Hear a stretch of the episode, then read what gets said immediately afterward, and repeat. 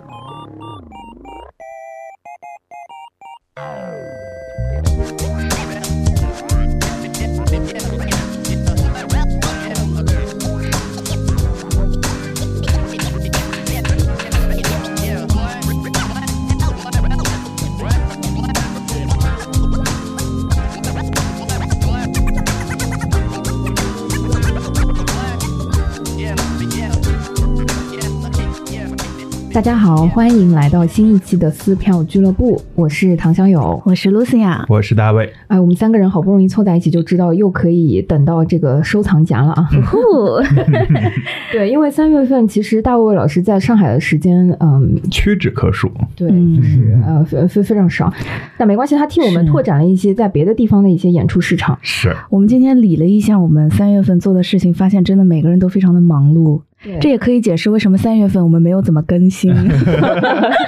不要给自己 找借口，真的很忙。对，但是我们三月份发现，呃，整个我们看的一些东西还是之前呃分头看过或者聊过的会比较多。嗯嗯。比较可惜的是没有展览，我自己当时知道三月份有挺多展览，是哦，对，但是我们对完之后就会发现啊，还是太忙了，太忙了，对。但是有参加好多的发布会，所以我们在呃群里面也跟大家陆续有一些分享，之后的一些演出可能更加就是可以翘首期待。是的，好，那么就从今天的这个呃撕票收藏夹三月份的这个推荐开始，嗯，第一部就很特别耶，啊，对，就是总这个是。新的东西，对我们刚刚说有很多旧的啊，但是这个是非常非常新，就是嗯，它是呃一台好戏和杭州的这个小百花越剧团合作的呃一个新的这个作品，叫《新龙门客栈》。嗯呃，那这个作品呢，其实。呃，是买了电影之前的《龙门客栈》的那个版权，然后制作出来的。嗯嗯，浙江小百花越剧团，其实从名字你就可以看出来是，嗯，可能大家并不是非常熟悉的一种剧种啊，因为对以传统意义上，可能大家对京剧啊，或者说昆曲啊等等会呃比较熟悉一些。那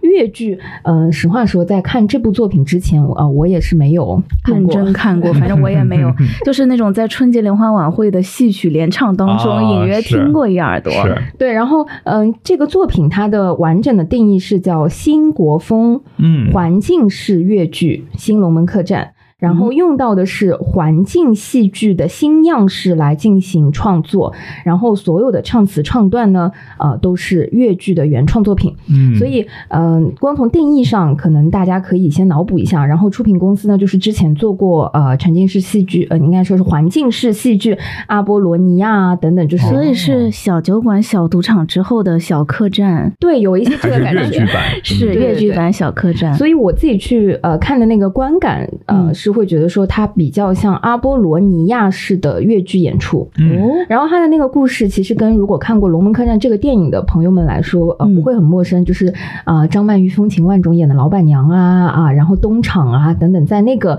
呃时代背景下，然后大漠孤烟一个啊龙人肉馒头龙门客栈里面的一些啊这个爱恨交织，也有一些民族大义等等，嗯，然后这个作品呢，呃，时长。我现在觉得是有一点点长了，就是两个半小时，但是它最大长对呃，因为其实对于传统越剧的全折的演出，就是整本的呃完整演出来说，呃两三个小时是挺正常的。嗯所以在这次创作里面，其实它也是奔着全本去的。嗯嗯。但是呢，呃，实话说，最具有挑战的部分，并不是这两个半小时，而是越剧本身它唱段使用的这个语言，相当于是偏江浙地区的那个呃语言方式。嗯，就是它很像，嗯，比如说沪剧，嗯，呃，昆曲等等，它是属于非常呃有语言环境下的一个当地的方言剧种。嗯，对，我们的这个视角就比较像是平时会看一些沉浸式戏剧、音乐剧的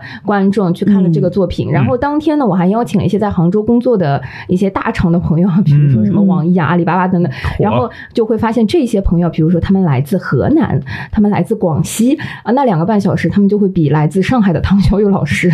要情绪复杂很多，因为他要完全理解这个唱词唱段，就只能靠字幕哦，确实。但是呢，他又同时能够感受到这个戏对他来说也是第一次去接触越剧嘛，嗯对他来说又有很大的震撼。嗯然后所有的声光电和他的呃舞美和舞台的设置，我觉得都是非常非常走心的。嗯，所以我自己看到呃前三十分钟的时候，我就忍不住给那个制作方呃就是一台好戏的，对参与过我们节目的呃袁周周老姐妹。师。对发消息，我说、嗯。哎呦很厉害的。嗯。就是会觉得说，这个是把音乐剧的环境式的这些手段用到了传统戏曲上面，是一个嗯。非常非常大的突破和、嗯。呃很赶的一件事情。嗯然后他就说，才看了半个小时你就有这个感觉。了，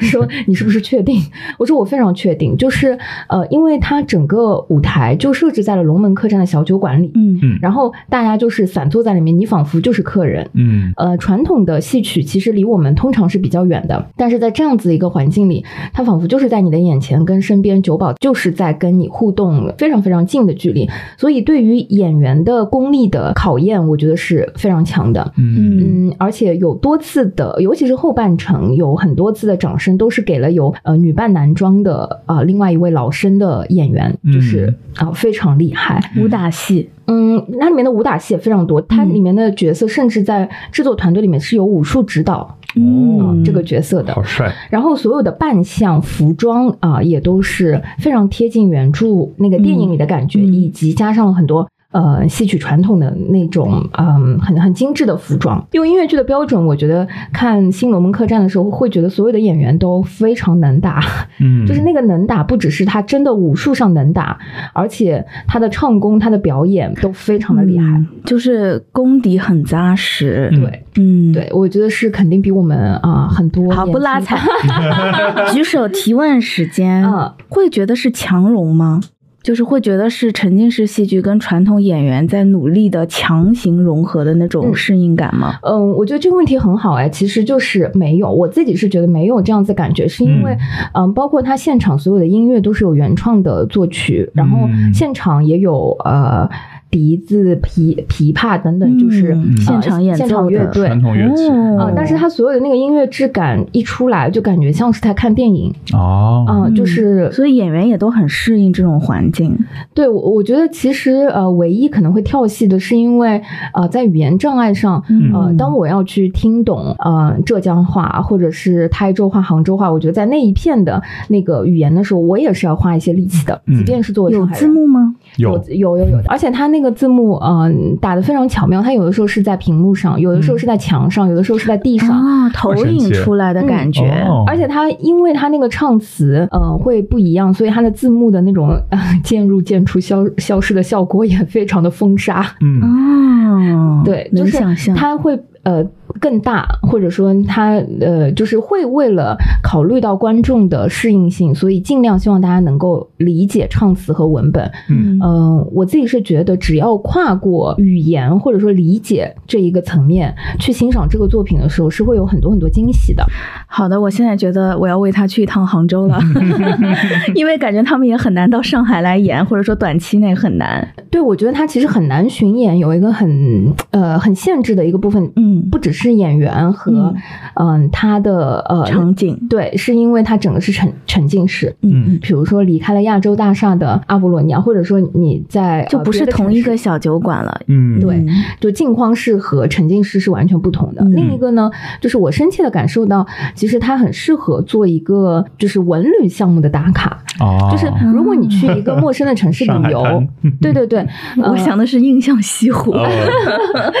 对，如果《新龙门客栈》讲的还是杭州的故事，如果是《白蛇传》，可能会更有意思。哦我我有那个感觉。嗯，因为那天一起去看的有呃说白话的朋友，就是说嗯广东话、粤语的朋友，嗯他就会觉得说，哎，那这个形式是不是啊、呃配上粤语的一些戏曲哦会更有意思？就是在他的那个城市或者那个地方。有道理，但是嗯有趣的是，我觉得这一次是呃一台好戏的这个合作跨界，我觉得嗯一定程度上是跨界哈。嗯嗯，是把呃原先成熟的或者说有有有一些经验的小酒馆的那个模式，就是沉浸式音乐剧的那个模式，搬到了其他城市和搬到了其他剧种上。嗯，那谁不说越剧也可能是我们以前的这个音乐剧呢？对吧？就或者说很多的戏曲，对，都是我们自己的音乐剧的这个模式，并且就是把这种呃传统戏曲放到了更多年轻人的层面。因为那天我去看的时候，呃，我们大部分的现场，我我甚至还有一些学生哈等等，大家都是第一次去接触这个粤剧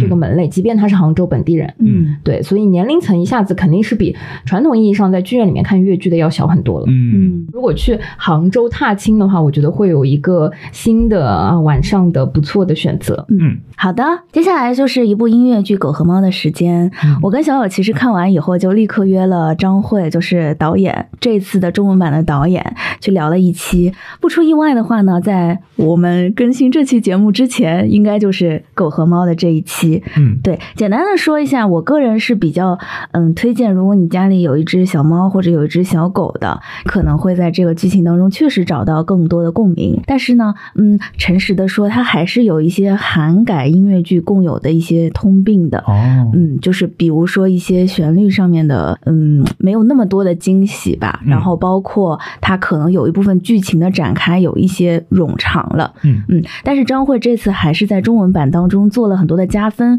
比如说它中文版是一个全新设计的，呃，简洁又好看又有艺术感的舞美的设计，这个是跟韩版完全不一样的。所以，如果你看到它到你的城市巡演了，而且你又很喜欢猫猫狗狗的话，我觉得可以看一看。嗯嗯，我我自己补充。一条就是我觉得《狗和猫的时间》这个作品，它的演员因为人比较少，只有两位，所以嗯，搭配卡斯会有不一样的化学效果。如果你去看的话，其实是可以在意一下到底是女女组合、男男组合、男女组合 还是怎么样，这会影响到呃，可能你看的这个呃猫狗的这个质感。啊，对对对，会完全不一样，包括猫狗之间的关系，对的理解可能也会完全不同。嗯，反正都是惊喜。如果呃有这个好奇的话，也可以在听我们上一期节目，反正可以看一下，对在导演心目中这些组合分别都有什么特质。是的。叮铃，这里是广告时间。前面提到猫猫狗狗嘛，我们刚好呢就接到了一个猫粮狗粮的商务，来自一个专注宠物营养健康的国产头部宠粮品牌，叫诚实一口。诚实一口秉持一个诚实、透明、有原则的产品理念，一直以来都用科学蛋白、优质原料来做好宠物产品。产品线也非常的丰富，猫粮、狗粮都有各种细分的产品。就猫粮来说，针对不同的猫龄、易损需求，甚至一些细分的品种猫，都有自己的专属猫粮。养猫的朋友们都知道啊，现在其实很多产区的宠粮都有各种各样的问题，找一款放心的粮确实是大家的刚需了。所以在给大家推荐之前呢，我也先自己做了些功课，也给家里的美短猫咪瑞奇品鉴了一下。诚实一口有在主打蛋白专家的概念。所以我也研究了一下收到的 P 四零 Plus 的配料单，它确实是不含肉粉，而且对比之前我家吃的美产猫粮，它的肉类含量也要确实高出不少的。在干粮的外层呢，还有裹一层薄薄的冻干碎。瑞奇是超级喜欢，我带回家一开始是连着包装袋儿放在桌上，瑞奇就对它非常的好奇，然后我就拆了试吃包，放了一些在猫碗里，速度就被吃掉了。这么多人类关心怎么把瑞奇的小饼干做的营养又好吃。我都有点羡慕了呢。如果你也想给你家的猫咪或者狗子也买来试试看的话，可以点击小宇宙 show notes 和评论区的链接，或者复制淘口令到天猫或淘宝，即可领取天猫诚实一口旗舰店全店通用的优惠券。优惠券会持续到五月二十三日，之后就是六幺八大促了，宝贝们记得及时使用哦。此外，下单的时候备注“撕票俱乐部”，满八十九元就会再送大家定制猫碗一个，一共准备了三十个，先到先得。所以就是记得先领优惠券，然后下单备注“撕票俱乐部”。再付款，优惠和猫碗就都到碗里来啦。好了，让我们继续本周推荐。好的，那音乐剧的部分差不多就是这样子，所以接下来是话剧的这个部分。嗯，其实这部话剧就是在上个月录收藏夹的时候，我有被安利到的，就是艺术。对，对，然后在录完了以后，应该就是。第二天、第三天的样子吧。对我就是去看了这一轮在上海茉莉花剧场的中中场演出，最后一场演出非常喜欢，因为太好看了，就是全方面的好看。因为呃，其实很多的就是剧情啊、舞美啊方面，上次也都讲过了。我觉得可以就是聊一聊一些感受上很特别的地方，因为我印象很深。上一次小友看的时候，他自己带入的是一个旁观者的视角，看一群幼稚的男人为了一些，对吧？奢侈品的感觉，对吧？小友后来形容说，可能类比的话，有一点点像看姐妹买包。然后大卫说自己看到的仿佛是那个中间的和事佬的角色。对，别骂了。然后我在看的时候，我非常清晰的感受到我在深深的共情 Serge，就是那个买画的人。哦，就这件事情，我觉得很奇妙。就是尽管我已经提前预知到了，有可能我会带入其中一个人，但我没有想到我会如此带入。因为我甚至开始对那个质疑他为什么要花钱买画的人，我产生了厌烦的情绪。嗯，就是我觉得他给我的有一点点感觉，就这三个人之间的关系，尤其是那个大哥跟买画的这个 Sir Serge 之间的关系，嗯，有一点点像是在嗯年轻或者说刚进入还在了解这个世界、了解艺术的时候，曾经有一个人是给你一点指引的啊，他不能接受你的审美跑到了他的前面，他就还是喜欢那些古。典的 fine art 的东西，那种写实的油画，他不能接受。为什么我的小弟竟然能够欣赏我看不懂的抽象艺术了？所以我就深深在生气，我就觉得这是你的问题，你为什么还要质疑我呢？对，所以整个看戏的过程，一个是就是他虽然是三个可以说是中年男性，在舞台上做一个海外剧集的中文版的表演，但是他们的表演几乎是排除掉了一些。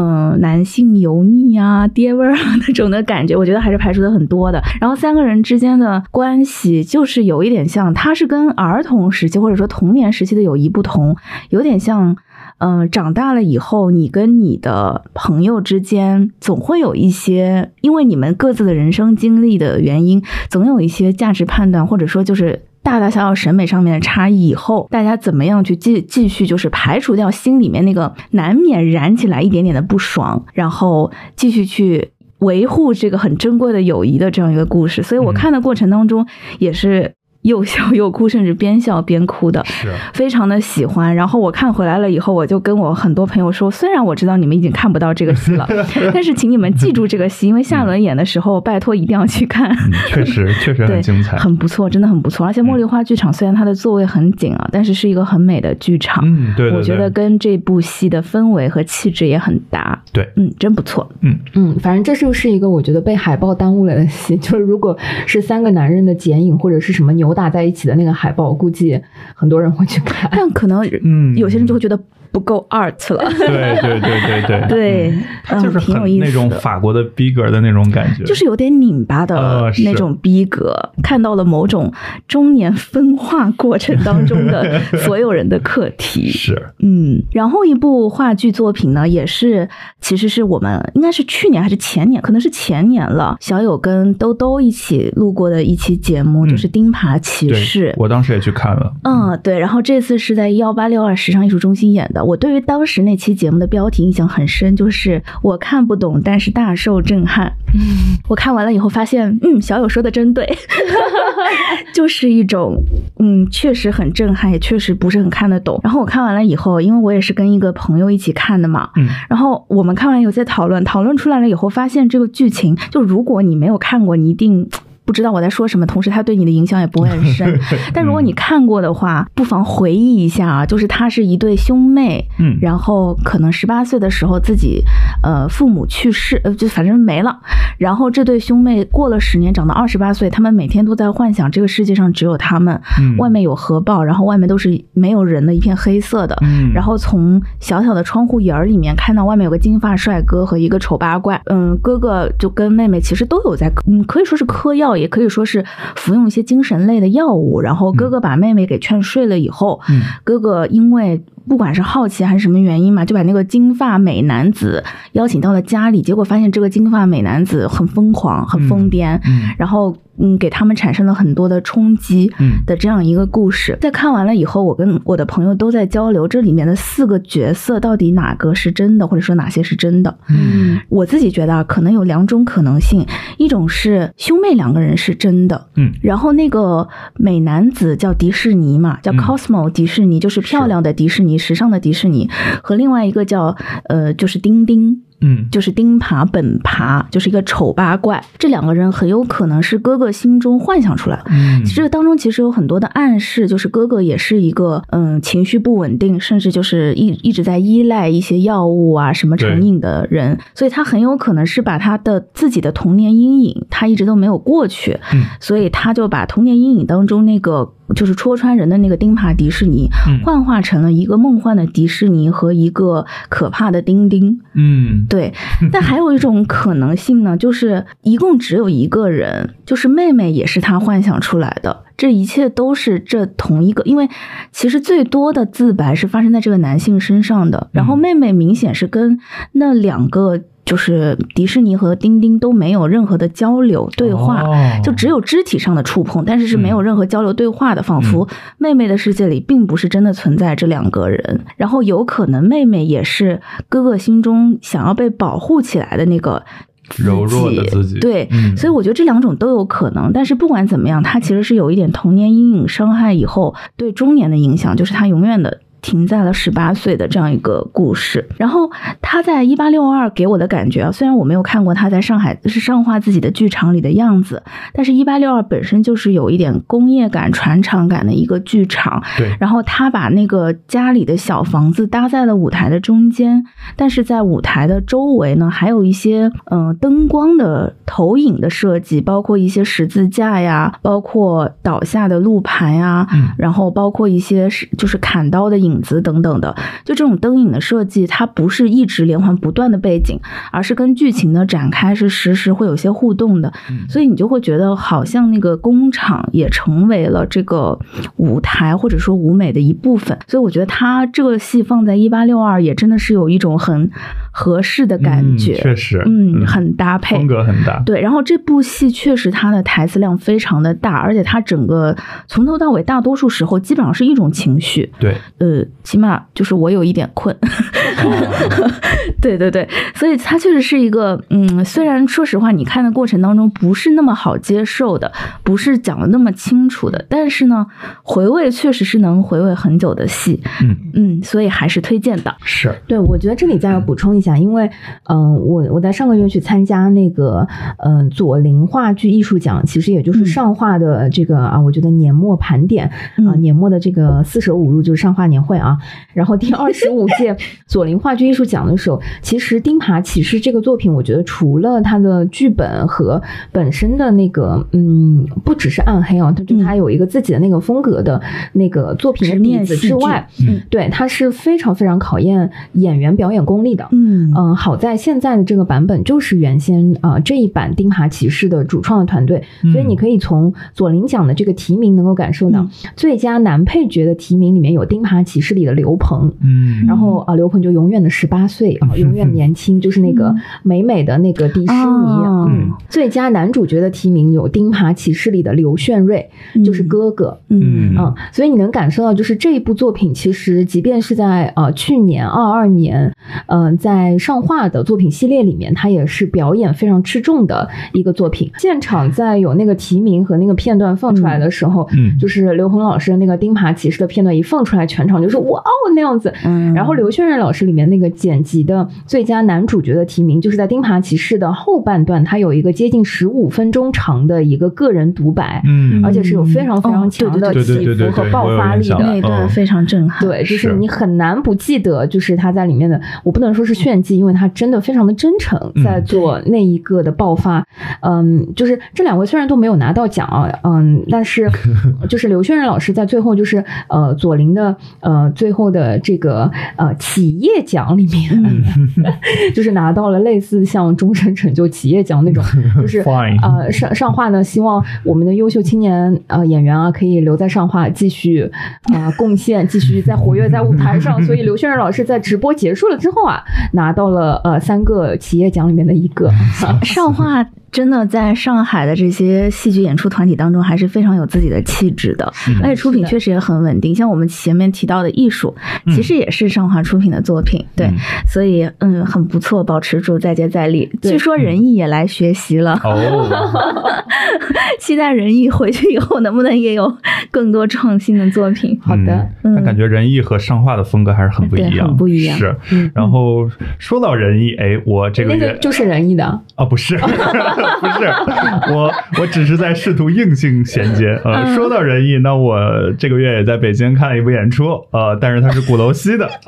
好硬啊，真的很硬。然后我这次看的叫《非常悬疑》，应该是一部新的作品，哦，我觉得非常非常非常好，非常悬疑，是就是它的设定是一个悬疑小说，嗯啊，但是。呃，他只是用了悬疑小说就是会死人的设定，但实际上他讲的是一个呃剧场里的故事。呃，我看的那一场是孙略阳和金广发全能艺人金广发演的版本。嗯，对。然后我实在太喜欢金广发了。北京演的。对，他在北京演的。嗯，就是我觉得他真的是我这几年看到的演的最真实和最松弛的演员。嗯，就是他把他网上那个形象其实是可以完全。呃，百分之百的在对在舞台上还原的，就是那种有一点痞，然后有一点愣，有一点混不吝的那种那种，就是可能 local 的感觉，就是演的非常传神。对，然后这个剧它一开始就是呃，孙远阳所演的是一个悬疑的话剧的导演，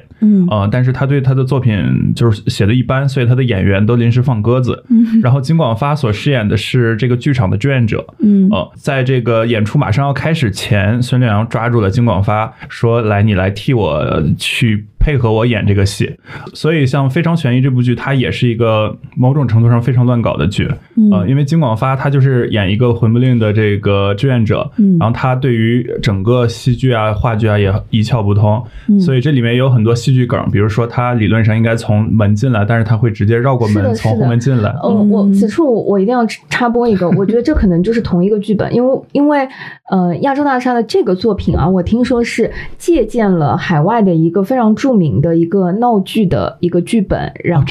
改写的，呃，巴纳，呃，那个小猎犬，对，好，小猎犬，对，然后同样的这个剧情设置，我觉得在这个戏里面已经能感受到了。好吧，那这这个我没查证，我我我是当成一个原创作品去看的。然后总而言之，就是当他演到后面的时候，你会发现，哎，其实舞台上这两个人他们是直接在改写这个剧本的。哦，嗯，就是他既是表演者，同时也是你所看到的这个。剧的编写者就很像那个去年还是前年有一个电影叫什么什么？我知道你想说什么，不行，我现在一定要查出来。哦，在两位在查那个资料的时候，我真忍不住查了《非常悬疑》这个作品。嗯，我觉得它跟上画还有一些关系，我不知道是不是同一部啊？因为他说，嗯，《非常悬疑》它是王子川编剧的，对导演的一个话剧，对，就是而且它非常早，就是它是在一二年的时候在上海话剧艺术中心。是首演哦，原来是老作品。对，然后他是后来就是呃一三到一六年做了很多的巡演，然后一七年之后由中国国家话剧院呃还评了就是优秀原创作品奖，所以这个作品其实嗯最早应该是呃王子川自己来演的哦，嗯扬名立万不是那个不是吗？什么刺杀小说家？我想起来了，哦，对，就是你你的这个。剧中人他是可以通过改写剧情来改写剧情的，嗯，对，这个是也是我当时觉得特别有趣的点。然后总而言之，就是因为这个比较奇葩的设定，所以里面会有非常非常多无厘头的剧情，但是在那个设定下又显得合理，啊，然后就可以让这个金广发这个演员他的那种就是非常离谱的。呃，表演风格可以非常还原的在舞台上呈现出来啊，所以就是我当时整场看起来就等于从头乐到尾，就是特别特别刺激。然后除了就是它剧情本身的有趣之外，它我觉得在一些手法上也很有趣。比如说它呃，在这个实际演出之前，它用了一段就是音乐加上剪影的方式，嗯，就很像蒙太奇一样，就特别像穆赫兰道的电影的开头那一段剪影一样，去把后面所要这个真实剧。剧的剧情以一些动作的剪影去刻画了出来，然后后面还有一段打斗戏是使用了就是一个白灯频闪的方式制作出那种慢动作的方式，然后就是把其实呃不那么刺激的打斗显示的非常非常的刺激。呃，然后还有因为就刚刚也提到了，就是它有很多戏剧的梗，比如说呃第四堵墙，比如说你演员要从门进来，要从门出去，等等等等。呃，作为一个戏剧爱好者，当你看到一个对于戏剧完全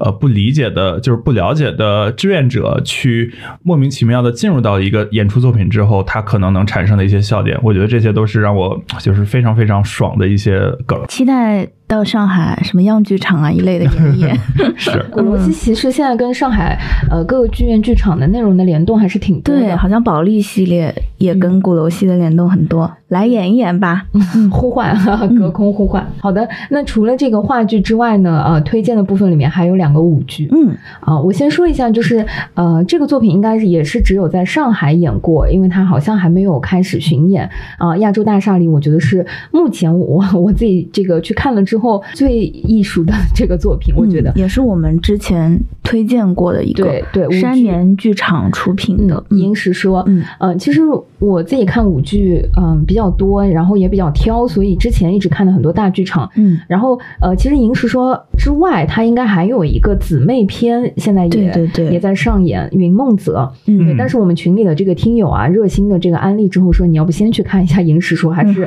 更经典，非常值得。嗯，我自己去看了之后呢，觉得啊。非常非常的喜欢，是吧？对，就是而且这个座位呢，呃，因为现在的银石说的票已经不那么难买了，就是也没有那么多的人，所以我觉得坐在那个落叶区还是视角非常非常好的一个呃观看体验，包括它最后的那个呃落幕，呃，我觉得有一点像呃《大话西游》里面最后的那种迎着夕阳奔跑，然后然后有一些理想主义的结束的落幕，嗯，所以我觉觉得这个座位啊很重要。我印象里面，当年我们看《饮食说》的时候，一个感觉就是演员好累。啊，对，另外一个感觉就是距离有点过近了啊，是是是，我当时这种 感觉。你 你们是觉得距离过近有压迫感？我有点不好意思。对，但是呃，我那天看我还记得呃，我看的是杨永琪老师，然后还有呃吴岳涛老师，嗯呃，另外一位上官老师吗？啊，我我有一些不记得了，但是呃，不得不说，就是我当时看的时候，心里面就是为他们捏一把汗，就是我觉得好费演员呐，就是是的，是的，因为距离蛮近的，我其实是看到，尤其是击鼓的呃。演员老师他其实手上还是有伤筋膏药的，然后他摔在地上的那些摔也都是真摔，对，同时就是忍不住有一些花痴心，就觉得哇好帅啊，就是那种。好，那这个票你真的买的值了，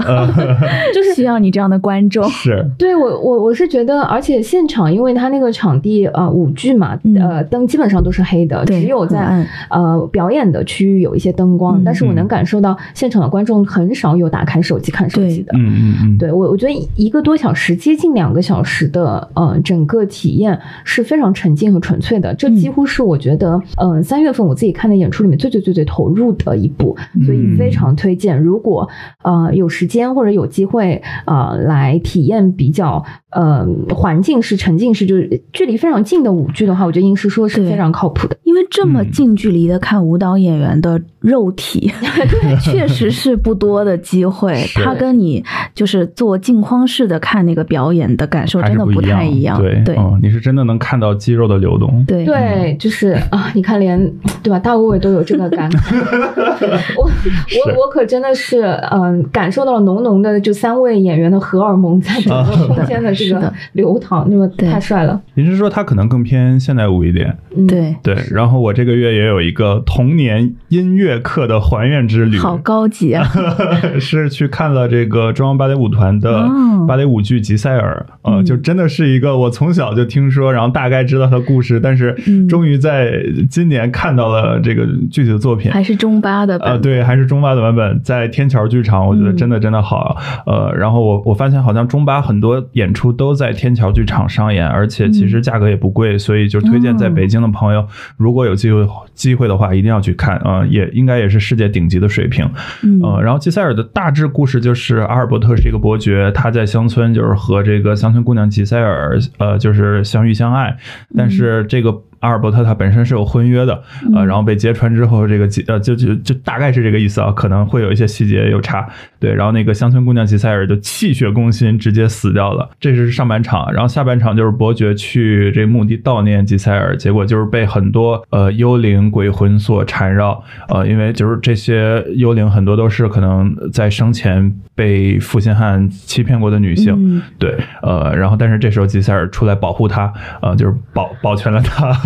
就是这样一个大致的有一点点魔幻的故事。嗯，好好又酷又古典那种。对对对，然后就像刚刚小友说，这个音是说就是太帅了，然后我整个感觉就是太美了，嗯，呃，因为其实芭蕾它还是一个非常就是古典的那种美，然后就强调张一弛，然后每一个动作都要。到达一个标准，一个这个尺度，然后再配合华丽的音乐，是呃，然后再配合这个上半场是偏乡村景象，然后很入世、很热闹的那种场景，下半场是那个墓地，就是完全是阴阴沉的蓝色的打光，然后神秘的，对，那这些这个女芭蕾舞者都穿着白纱，呃，然后就是非常非常唯美浪漫的群舞，嗯，对我觉得就是整体看起来都非常非常的美啊，就是。视觉上是无比的享受，嗯，但是对于芭蕾本，就是对于舞蹈本身，我也没有太多研究，所以就是可能除了这种感慨，我相信没有问题。对对对，就是也只能说到这个程度，就是总总体而言，就是非常美的享受。然后推荐，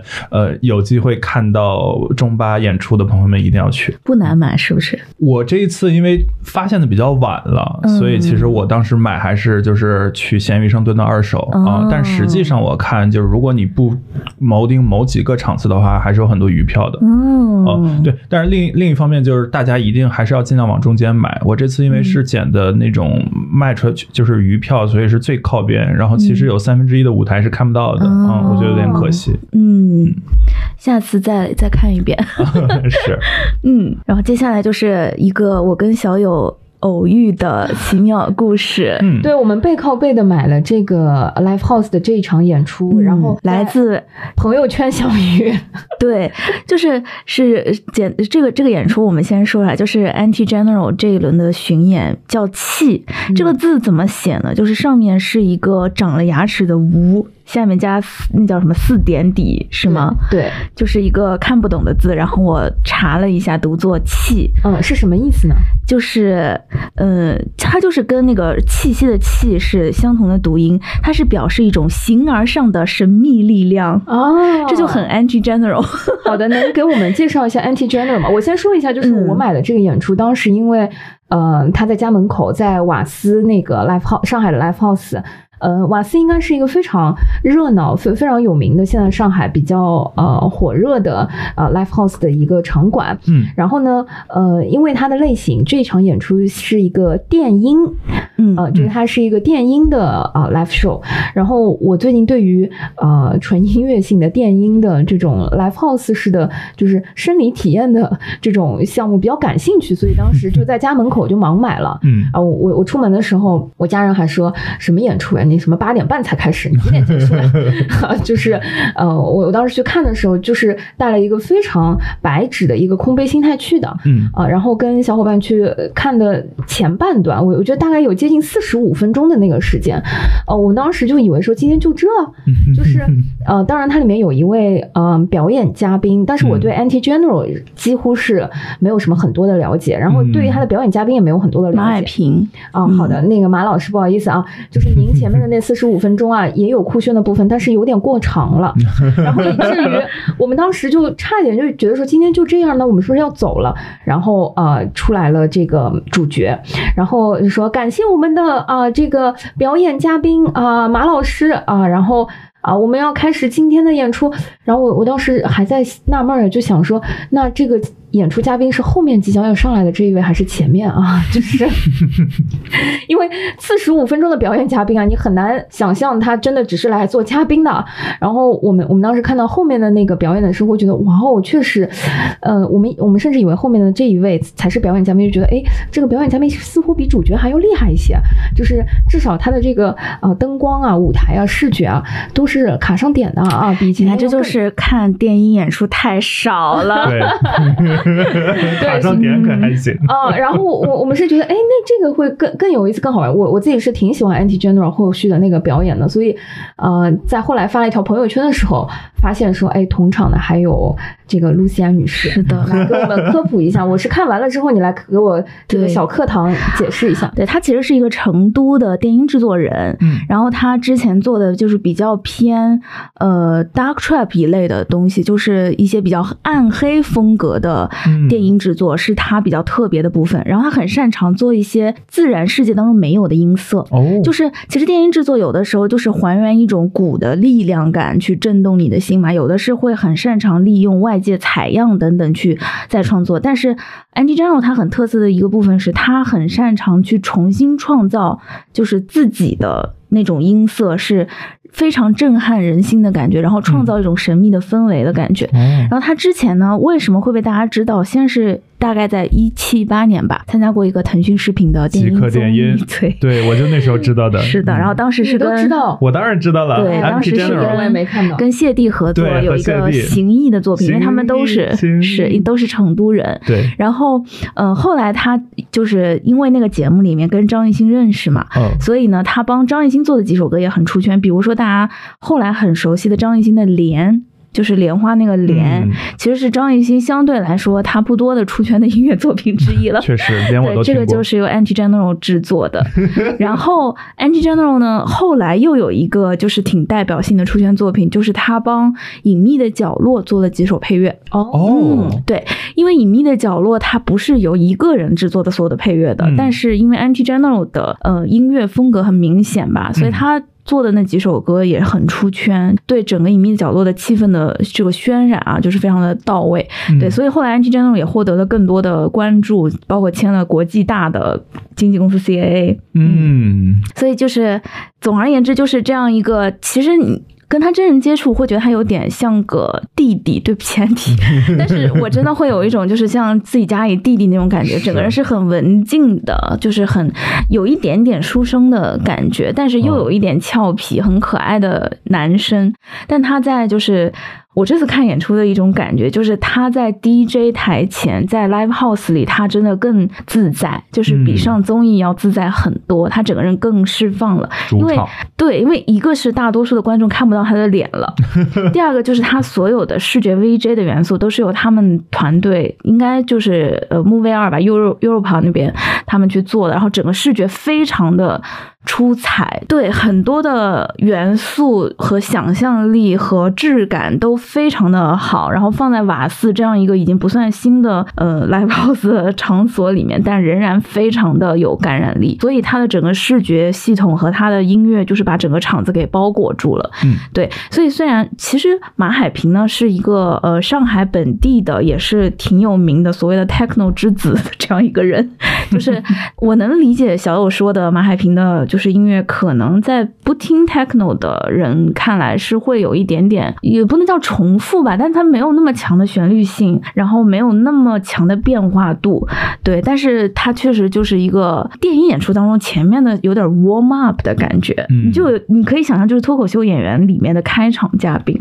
对，所以后面的主咖才是在后面的那个，就是包括更复杂的嗯串场演出，就是最后压轴的那个一般是最厉害的，嗯，对，就是十二点。那个是最厉害的，对，所以他们是有点这种关系。当然，马海平其实其实也很优秀，可是我想象就是可能马马海平他自己不在巡演季，所以他的 VJ 一定没有 Anti General 这次就是他自己要做这个戏的巡演那么准备的充分嘛，所以可能也对现场。的感染有点影响，但是因为像我之前有的时候看一些就是做电音的朋友，他们的演出会开在大的 club 里面，嗯，那可能就是非常的嗯酒精作祟那种感觉，就酒精会有加成。但是这次 Anti 他在上海是在一个 live house 瓦肆的，所以其实没有那么多所谓的卖酒啊、卡座啊什么，就是没有这么。重的酒文化，嗯，你就能感觉到现场的乐迷或者说观众也好，真的是沉醉在节奏里面，是被节奏带动的那种迷幻感，嗯，很厉害。嗯，因为我自己印象当中，就是最后一次、最近一次去看那个电音的演出，呃，可能要追溯到丛林电音节还正常举办的时候。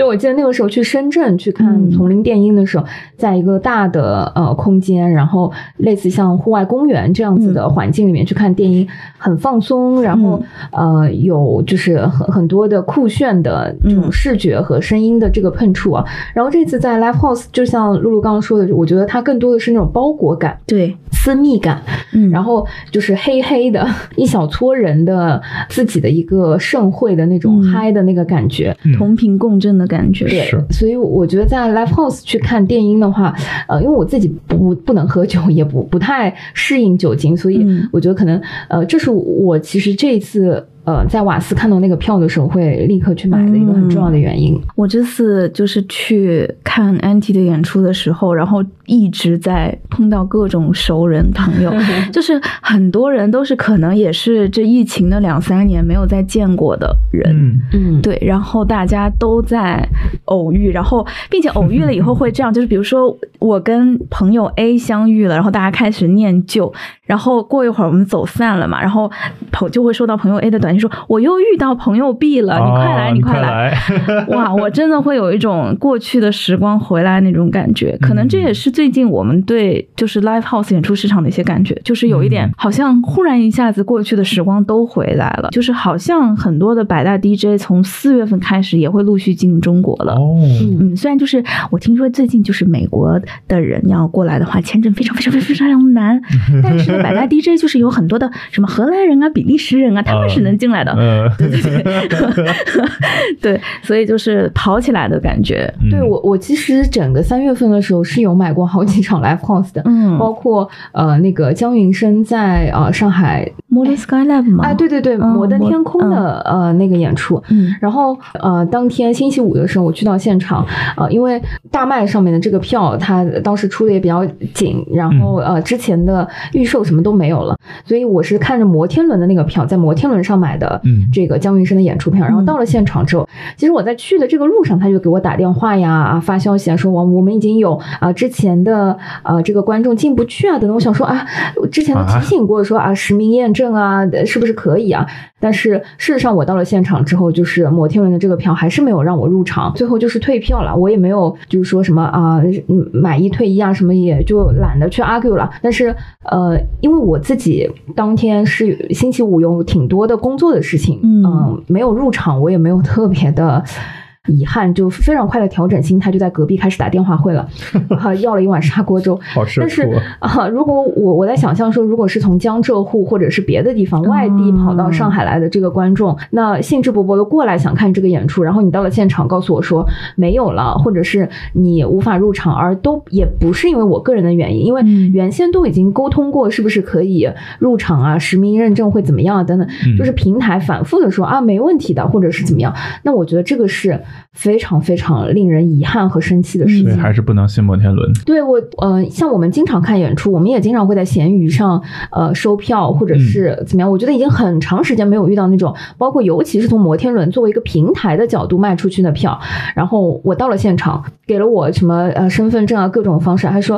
呃报名字啊什么，就用了很多奇怪的方式。但实话说呢，价格也没有什么大差，对吧？就是呃，我觉得如果大家有机会的话，还是可以先在正规渠道买票。或者说 Live House 的官网呀，什么大麦啊等等，反正呃，尤其是我觉得现在 Live House 的演出现在开始越来越多了。其实剧院的我觉得可能还好，大家更多的是跟个人呐，或者是有的时候大家的呃朋友啊，或者是听友之间的转票。等等，但是 Live House 我觉得各家的这个规则和各个主办方的要求又都不一样，对，因为它没有所谓的座位了，对，所以可能确实比较容易超卖。对，它一旦超卖了，它在现场就会卡部分渠道的这个演出。对，因为不像就是有剧场有座位的剧场，大家其实那个是会有所谓的票版的，对，嗯，各个平台卖了多少你都看得到。但是像 Live House 这种，因为它没有票版了，所以大家就是在背对背的卖，嗯。嗯，就确。确实会有这种情况，所以最好还是去官网或者是大麦这种相对来说比较靠谱的第三方。因为他如果超卖了，他首先也是优先自己官方渠道的人先入。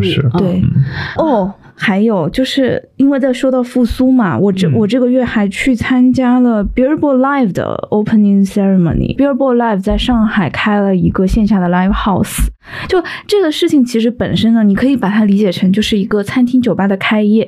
但它毕竟是一个 国际的厂牌进来。然后我我现场就是也碰到像 QQ 音乐他们在做 Billboard 榜单的，也在聊说，其实 Billboard 之前几次进中国可能都碰到很多不同的状况，这次就是 Billboard China 的榜单也会在呃 TME 重开，然后再加上线下 Live House，他们可能就是线上线下也能转起来了这种感觉，所以我就会觉得好像就是大家真的把那一段什么都不敢做的时间过去了，是。对，而然后就是开在老码头那边嘛，然后地方其实不是很大，但是质感调性不错，好像是白天会有餐饮，然后晚上会有呃类似酒吧感的 Live House 的演出的，然后可能有的时候也会有艺人来，所以如果你在黄浦江附近老码头那边，就是看着萧条的老码头，重新想找一点乐子的话，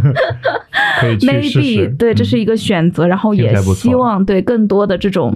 线下生活吧，就像这些就是敢于重新进入中国市场的厂牌一样，一起繁荣起来。嗯嗯，好的，呃，讲完就是 Live House，我觉得是偏年轻人、偏成人的部分。嗯，呃，再补充一个更年轻的，对我我觉得是三月份最后一个推荐了吧，算是，呃，是儿童剧《小台灯》。嗯，然后呃，我自己看这个作品是在上海儿童艺术剧场，呃，去观看的。它是在一个中剧场，呃，可以说是小剧场嘛。嗯，这个作品虽然说是儿童剧啊，但在儿童剧里，我觉得也有很多的分类，比如说偶剧啊、默剧啊啊等等。那这个作品它其实算是装置戏剧，就是为什么讲装置戏剧呢？就是嗯，它其实呃很多的惊喜是靠它的一些道具给呃呈现出来的。呃，演员很简单，只有一位。然后这个作品是演台灯吗？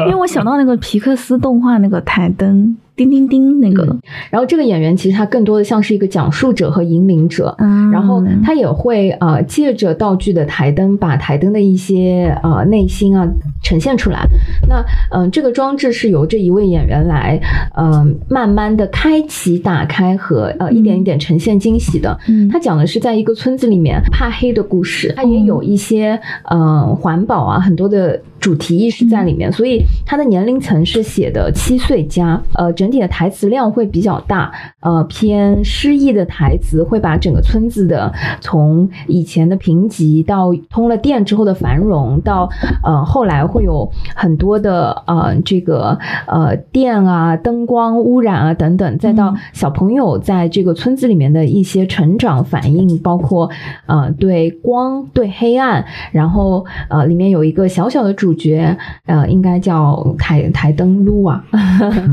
就是呃他自己跟呃光影、跟黑暗、呃跟嗯可能呃妖怪跟自己的内心的一些斗争和成长吧。所以整个故事是有一些探索、冒险啊，然后治愈的意味在。嗯，他的这个合作呢，原先的这个剧本是在西班牙的一个作品的剧本，所以它整个村子的设置也是放在了西班牙的某个村。村子，嗯，呃，整体的呃表演是非常的诗意的，所以我觉得如果有啊小朋友的话，是非常推荐家长带着小朋友可以一起去看的，因为他时不时的会有一种哇哦啊还可以这样子 那种感觉。然后呃，我自己因为没有小朋友，就是有童趣的带着嗯小学三四年级这个年龄段的开始懂事了的，对，呃小男孩去了之后，他出来就跟他妈妈说：“妈妈，我好像不那么。”怕黑了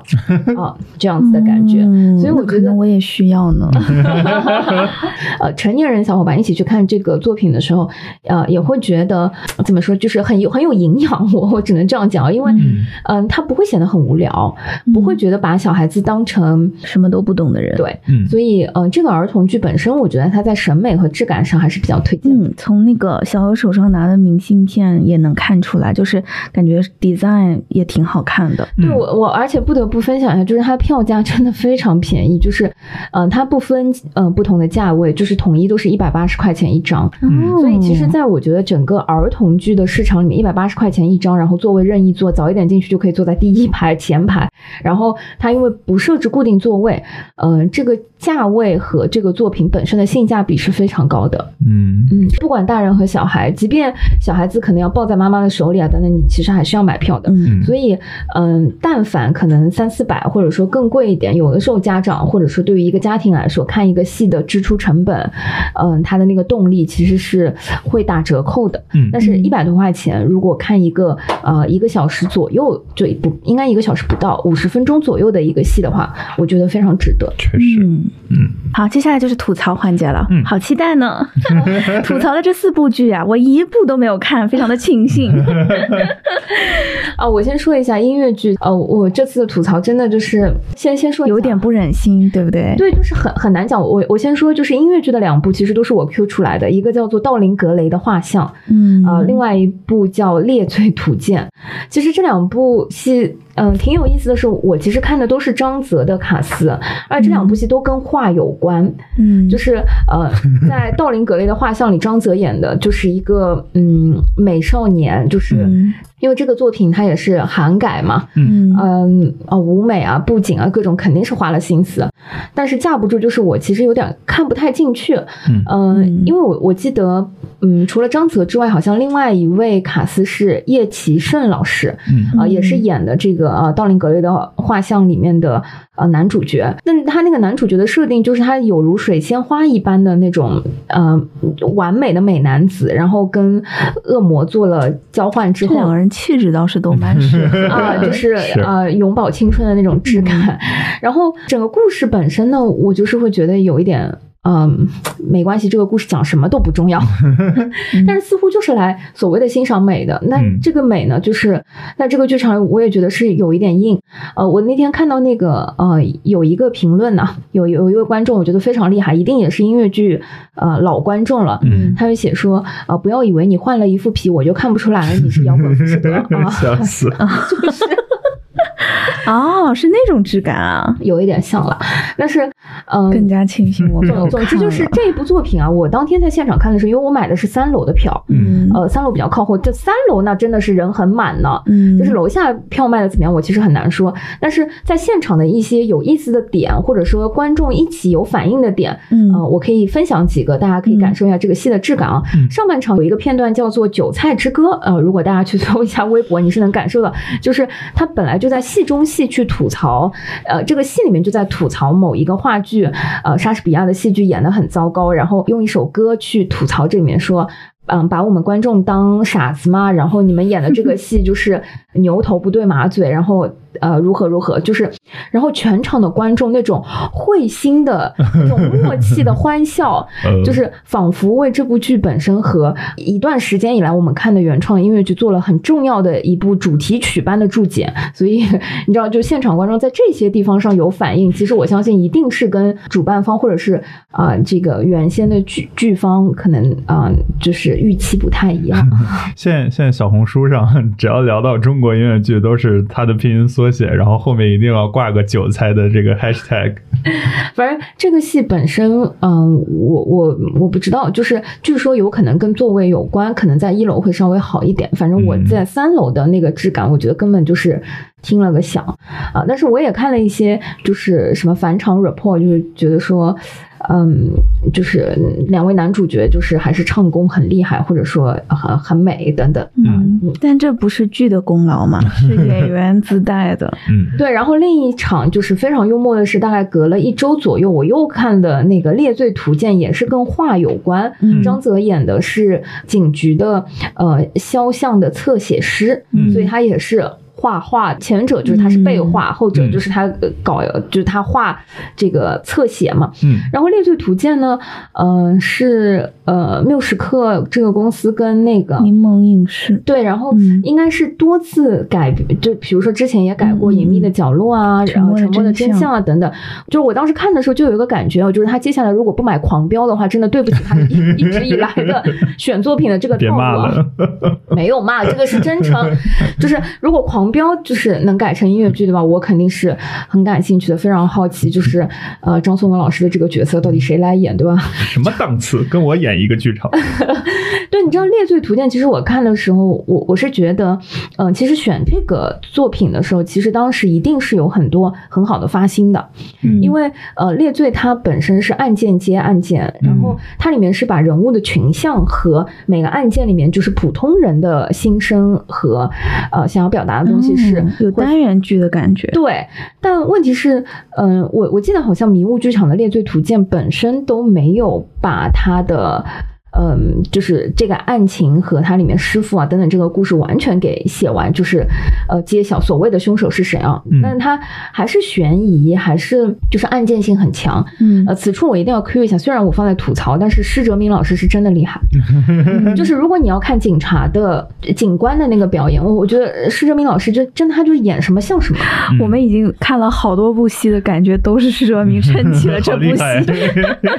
就是真的是。呃，如果你要看美美。的张泽老师，我我觉得就是列罪是肯定不，而且你知道这两部戏真的非常有意思，它都有这个男主角在浴缸里的这个部分啊，就我就觉得这个浴缸的道具是不是两部戏互相剧组互相借了互相串的？笑死！还是说就是在就就是国内原创音乐剧里面，就是张泽粉丝很多的，我觉得我们点到为止。不是就是不是我我刚想说的是，就是你如果你要看美美的张泽，那你不如去去看道林格雷的画像，就是那个里面我觉得他的发。会跟嗯，就是它的空间会会更大，嗯呃，然后在《猎罪图鉴》里面，就是嗯，会要演一个呆呆的、闷闷的，然后就是嗯，有一些性格缺陷的天才那那种感觉啊。就是，嗯，整个人其实是被束缚住的，就是你很难有很很大的发挥。除了几个，呃，因为《猎罪图鉴》里面的很多歌，我觉得也是有点难的啊。除了一些只有他可能唱得上去、唱得稳定的高音，就是剩下的就是，我就是感觉不是很明显。明白了，明白了。对，但是你知道，就是施哲明老师一出来的时候，当时就觉得说，哦呦，真稳定给拉回来了。然后那个健身也，我觉得就是非常有效果，因为 《猎罪》哦，对他最。最近还有在控制饮食，哇，太帅了！我看到很有压力，我都不敢点赞。就穿制服有制服的帅，然后它里面有大段的是穿白色 T 恤衫的那种警察的戏份，真的很帅。就是我当时健身和节食有成果哦，据说在吃什么生酮，对，天天在控制饮食。因为呃，你想。道林格雷的画像是在上海大剧院，我当时坐在三楼，然后呃，列队图鉴应该是在共舞台，然后我当时坐在第七、第八排这样子，就是距离就很近嘛。嗯，然后嗯，看到那个施哲明老师，我我觉得不管是演技还是整个，就是呃，真的很像活灵活现的在呃影视剧里面的那种呃，就是有血有肉的警察的形象。然后在音乐剧里面，我觉得是更不容易的。我能想象，因为我我会有一种感觉，就是他不管接什么戏，他都会用自己。的方式去揣摩一下这个角色真实的情感和方式，所以你能感觉到他演每一个角色都是不一样的。对，是。但是架不住的是，嗯，我觉得《猎罪图鉴》这一类的影视剧改编音乐剧，嗯，对我来说是很有挑战的。嗯，就是呃，我觉得看影视剧的时候，因为它是呃电视剧一番一番，或者说每一集我其实是呃泡面番，或或或者说就是我我看的时候我是被剧情、被悬疑，呃，或甚至是。我可以快进，我可以选择，但是音乐剧就是把你摁在那个座位上，即便你已经不感兴趣，由不得我去做选择。嗯，但是我对于里面人物的这个好奇心和我对他的关注，嗯，是很难保持一致，或者说始终是在一个高频上的。嗯，但是这对于创作或者说考验音乐剧创作里面是。嗯，很很大的一个自我设置的一个障碍或者是难点，因为选择这样的题材就意味着你要去突破呃小人物，而且它始终就是跟悬疑、跟案件、跟凶杀捆绑在一起。嗯嗯嗯，其实你你比如说我们在讲音乐剧的歌曲的作用的时候，或者说音乐剧本身其实就是会把角色很多内心的东西通过歌曲给。表达和表现出来，对，让你去更走向他的内心。但这个前提是在于我对这个人物产生了好奇，我对这个故事是感兴趣的。但嗯，太多的悬疑剧其实是在不断的消耗所有观众的这种好奇心，嗯，是在不断的拉高观众对于悬疑本身的人物内心的，就是我我觉得那个阈值，就好像我们看多了推理小说之后，呃，对吧？你你喜欢本格也好，还是。喜喜欢社会派，对吧？就是本身的题材的限制，它又不可能挖的那么深，对，就是它被时长的限制，对，它并没有去探讨更多社会层面的结构层面的，然后大的一些东西探讨的都还是。自我的被伤害，我个人的情绪表达等等。那呃，如果我们去对比，比如说这上一个月，我我们在呃网上我觉得非常火的韩剧，就是啊啊永远的宋慧乔老师，对吧？那种那个我都怀疑《黑暗荣耀》是不是接下来要被买了，然后 改成音乐剧了？你知道 那种心疼的那个感觉。但那种复仇和《黑暗荣耀》里面的一些非常人性的刻画的这些东西。它嗯，又不是当下的国内原创音乐剧去改编的时候是能够深挖的。或者这么说，就是比如说像《黑暗荣耀》这样一个分了上下两大部头才结束的一个韩剧，它其实你把故事提炼出来，是会觉得有一点点。简单，甚至是有一点就是幼稚的，但是它之所以能够引发那么多的共鸣，是因为它深挖进去了，就是花了那么多的篇幅，把很多人性的东西，嗯，细细腻的东西，深藏在心底的东西挖出来了，这才是让他所谓在爽剧之余能够让大家一直追看的原因。嗯，如果只是一个说我遭受了校园暴力，我就要打回去的东西。浓缩成一个可能一个半小时、两个小时的舞台作品，它就没有那种感觉了。是对的，所以呢，我自己对于《猎罪》还是有很多的不满足的。嗯，呃，至少它的时长也非常的长。我觉得喜欢看施哲明老师的，就是无脑冲，非常 OK 的。嗯，啊，喜欢看张泽的，你可以选择离他更近的，和他发挥更大的作品。对，好的，好的。嗯，还有一个就是我自己有点吐槽的这个作品啊，是玩偶。之家啊，话剧，然后呃，已经是应该是个很老的作品了。那我觉得此处一定要 Q 一下，就是因为玩偶之家的版本实在太多了，它是个非常经典的，呃，就是易普生的这个作品。嗯，呃，仁义应该有一个，上画也有一个，而上画的这个版本，我不得不说，我看着甚至有点生气。到了。呃，可能二三年，我觉得《玩偶之家》复排再拿出来演的时候，嗯，它其中的这个版本，嗯，给我的感觉就是，嗯啊，当然，因为结束谢幕，因为我看的是首场，结束谢幕的时候，我立刻就理解了，因为导演啊。嗯，exactly，我觉得就是位直男，就是我对直男没有任何的 贬义啊。你说清楚啊，就是因为《玩偶之家》这个作品，嗯，其实它又名《娜拉出走》嘛，其实就是一个家庭妇女，或者说呃，传统意义上像是花瓶一样的家庭妇女，嗯，她自己的一种呃自我意识，或者说随着她能感受到呃丈夫啊的等等对她的那种嗯，就是不信任或者遗弃，或者是把她当成工具一样的这个存在，她的意识慢慢觉醒之后。的呃一些表达，嗯，所以嗯，整个作品我觉得是有很多的维度、很多的层次的，嗯，但是嗯，上画这个版本的《玩偶之家》让我感觉是呃有很多先锋的手段想要用在这个舞台上，但是并没有对剧本和里面的人物有更深的理解，嗯，比如说在舞台上，呃，我记得它一共有四个女性角色，嗯。比如说有保姆，比如说有娜拉啊，也有娜拉的朋友等等，呃，三个还是四个女性角色，但是所有的女性角色都非常的工具人，嗯，就是保姆就是刻板印象中保姆的这个角色，然后他的朋友就是朋友的那个样子，而且他们每个人没有所谓的成长变化弧光，然后呃，所有的演员都在嗯台上，就是如果没有他的戏份，他就在干别的，就是在配合。我我觉得感觉排演形式和舞美是在那个时候呃排练或者说创作的时候是有一些先锋的，嗯，但是整体是为了先锋而先锋，就是嗯有一些不那么真的走心，嗯，但是嗯这个作品本身我又觉得它是非常走心的，所以我自己看完《玩偶之家》的时候，甚至是有一些生气，明白，就是觉得都二零二三年了，为什么还要？把这个东西排的那么浅。对，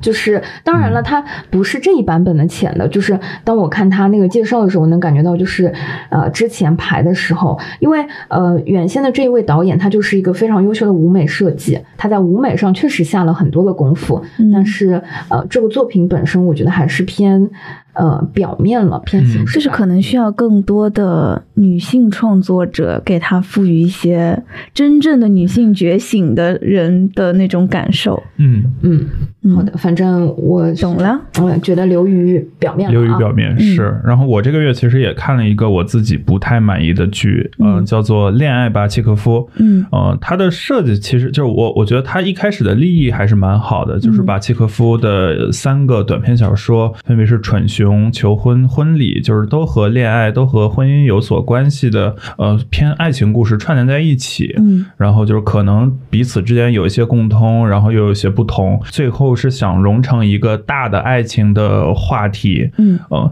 但是实际在观感中，我觉得非常的割裂，而且每一个都没有让我很信服。呃，就我觉得更像是为了演三个短剧而演三个短剧的感觉，而不是一个一气呵成的有完整故事、有完整逻辑的。呃，戏剧作品，呃，包括就是当我看到，当我一开始看到它的设定，我就在内心祈祷说，千万最后不要有一个三个剧的人站在一起，然后一起就是分别说我爱你的桥段，然后但很可悲的是，最后好像真的有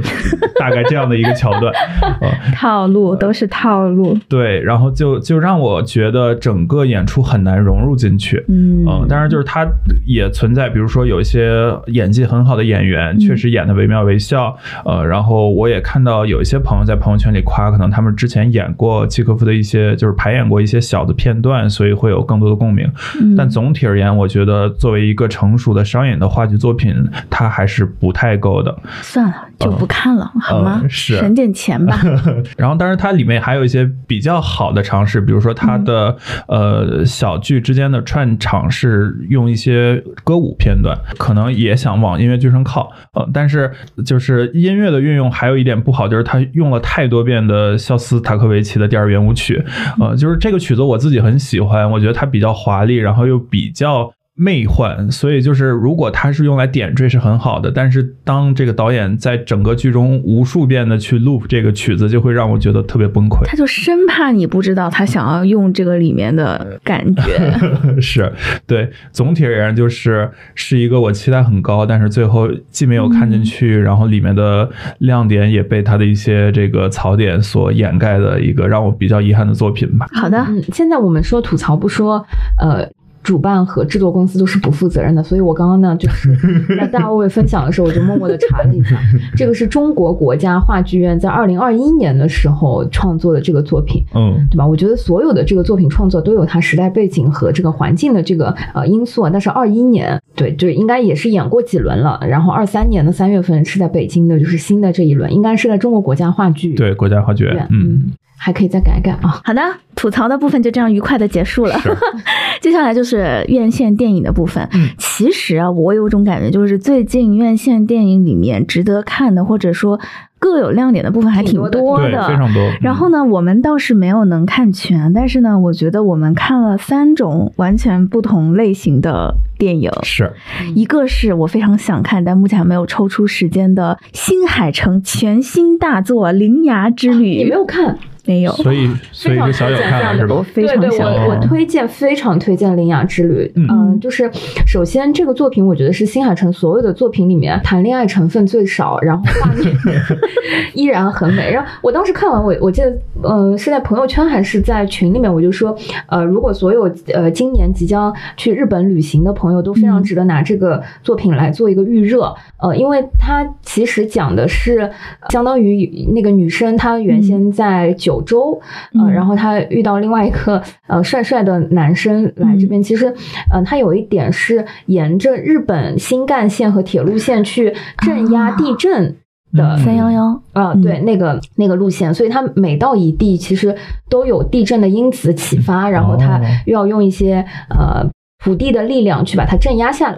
那呃，随着他从九州出发，你就看那个日本地图，随着他那个高铁线，我觉得是我们自己的那个呃旅游局的朋友们应该要包场去学习的一部电影，就是如何做好呃文文化相关的这个旅游宣传。对对对。然后呃，高铁局的领导们也最好就是跟旅游局的老师们就是相约一场啊，就是大家一起去看一下。嗯。然后嗯，他就是沿着九州一路到了东京，嗯，然后在东京要就是核心的去完成它的那个使命，对吧？就呃也有一些燃的部分，所以前面我觉得有一半是铁路宣传片，后一半有那个从东京出发要到周边的这个公路片，就是开了一辆破旧的敞篷车的那种。然后呃整体上我觉得画风就是非常的新海诚，就是赏心悦目，对吧？呃用呃上上两轮新新海诚作品的那个宣宣发和宣传的广告词，就是说每一帧都可以截出来直接做屏保啊。当然现在孩子们的屏就朋友们的屏保已经不是这样子了啊，就是我我当年真的用过你的名字的画面做屏保，对的对的。然后这一部作品啊，我觉得它有两个地方是非常打动我的。第一个就是它整体的呃，因为虽然它讲的是日本的地震油桶嘛，但是我觉得所有的灾难和所有的普通人的生活其实都是一致的。所以在疫情之后，我看这个作品的时候，我当时就觉得它可能是我近些年看的呃疫情或者说灾难背景下的那个呃主题的表达里面，嗯，是非常好的上乘的作品。嗯，因为它核心的落点，我觉得还是在讲到说，呃，是由于这片土地上普通人的欢声笑语和普通人的生活，来压住了所有的灾难和呃不好的那个东西，是由普通人的活力和普通人的日常构成了这片土地本身的活力那种感觉啊。对，非常柔软，然后他也没有特别强烈的自我牺牲的，或者说需要个人牺牲主义的那种表达，而是有很多的温情和细节的东西在里面。然后陌生人之间的那种互帮互助啊，然后普通人里面也有单亲妈妈啊，也有就是开温泉旅馆的小家庭等等，就是互相之间啊，看到有一个嗯可能游走的女孩，或者说高中生，就是你是不是离家出走啊等等，都会那种很温馨的那种呃普通人之间的关心。我觉得这个。是，嗯，它本身那种柔软就非常打动我。第二个就是啊，不得不说，就是 OST 太棒了，就是《铃芽之旅》的这部片子。镇内成一啊，还是 啊，反正大家就是 我忘了，就是我四个名字，我当时还在滚片单的时候，就是滚字幕的时候，非常认真的去读了他那个呃配乐老师的那个姓名。嗯，反正现在在啊网易云或者说一些其他的平台上，大家也是能够搜得到的。嗯，但是呃，我特别想提出的就是《铃芽之旅》的整体的那个配乐，呃，其实是为这个作品加分了很多很多。嗯，然后呃，看完这个电影之后，我其实已经是有两三天的时间，不断的是在。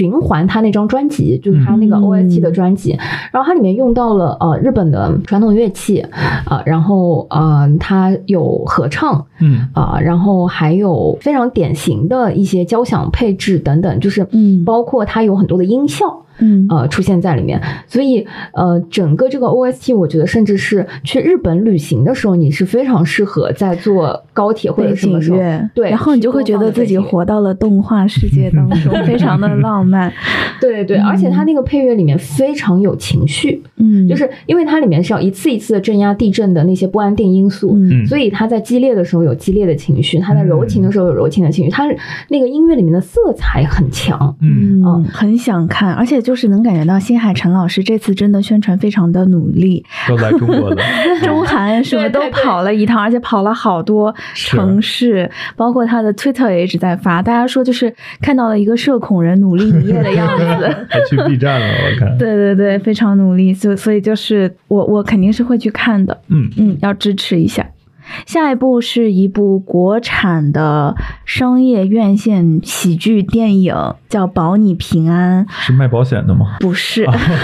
不是，不是，是帮你洗白的。嗯，就是一个去世的女孩身上背了一个谣言，然后这个女孩家里没有任何的亲人了，所以这个大鹏是把墓地卖给她的人。他不想让这个女孩的墓被硬撬走，所以他就开始四处奔走，还这个女孩清白。哦，是这样一个电台聊过这个，没错，就是我去聊的。对对对对，就是你去聊的。我我就感觉刚刚那一幕好像有点似曾相识。就是嗯，导演和编剧和主演都是大鹏，他是我觉得可以说是唯一的最大的主角。嗯，然后配角当中包括李雪琴、尹正、王迅等等等等，就是一些熟熟面孔，包括马丽，对，很多的熟面孔。然后整个戏给我感觉就是很土，但是很好看。包括当中其实嗯一些视角吧，也不是那么的。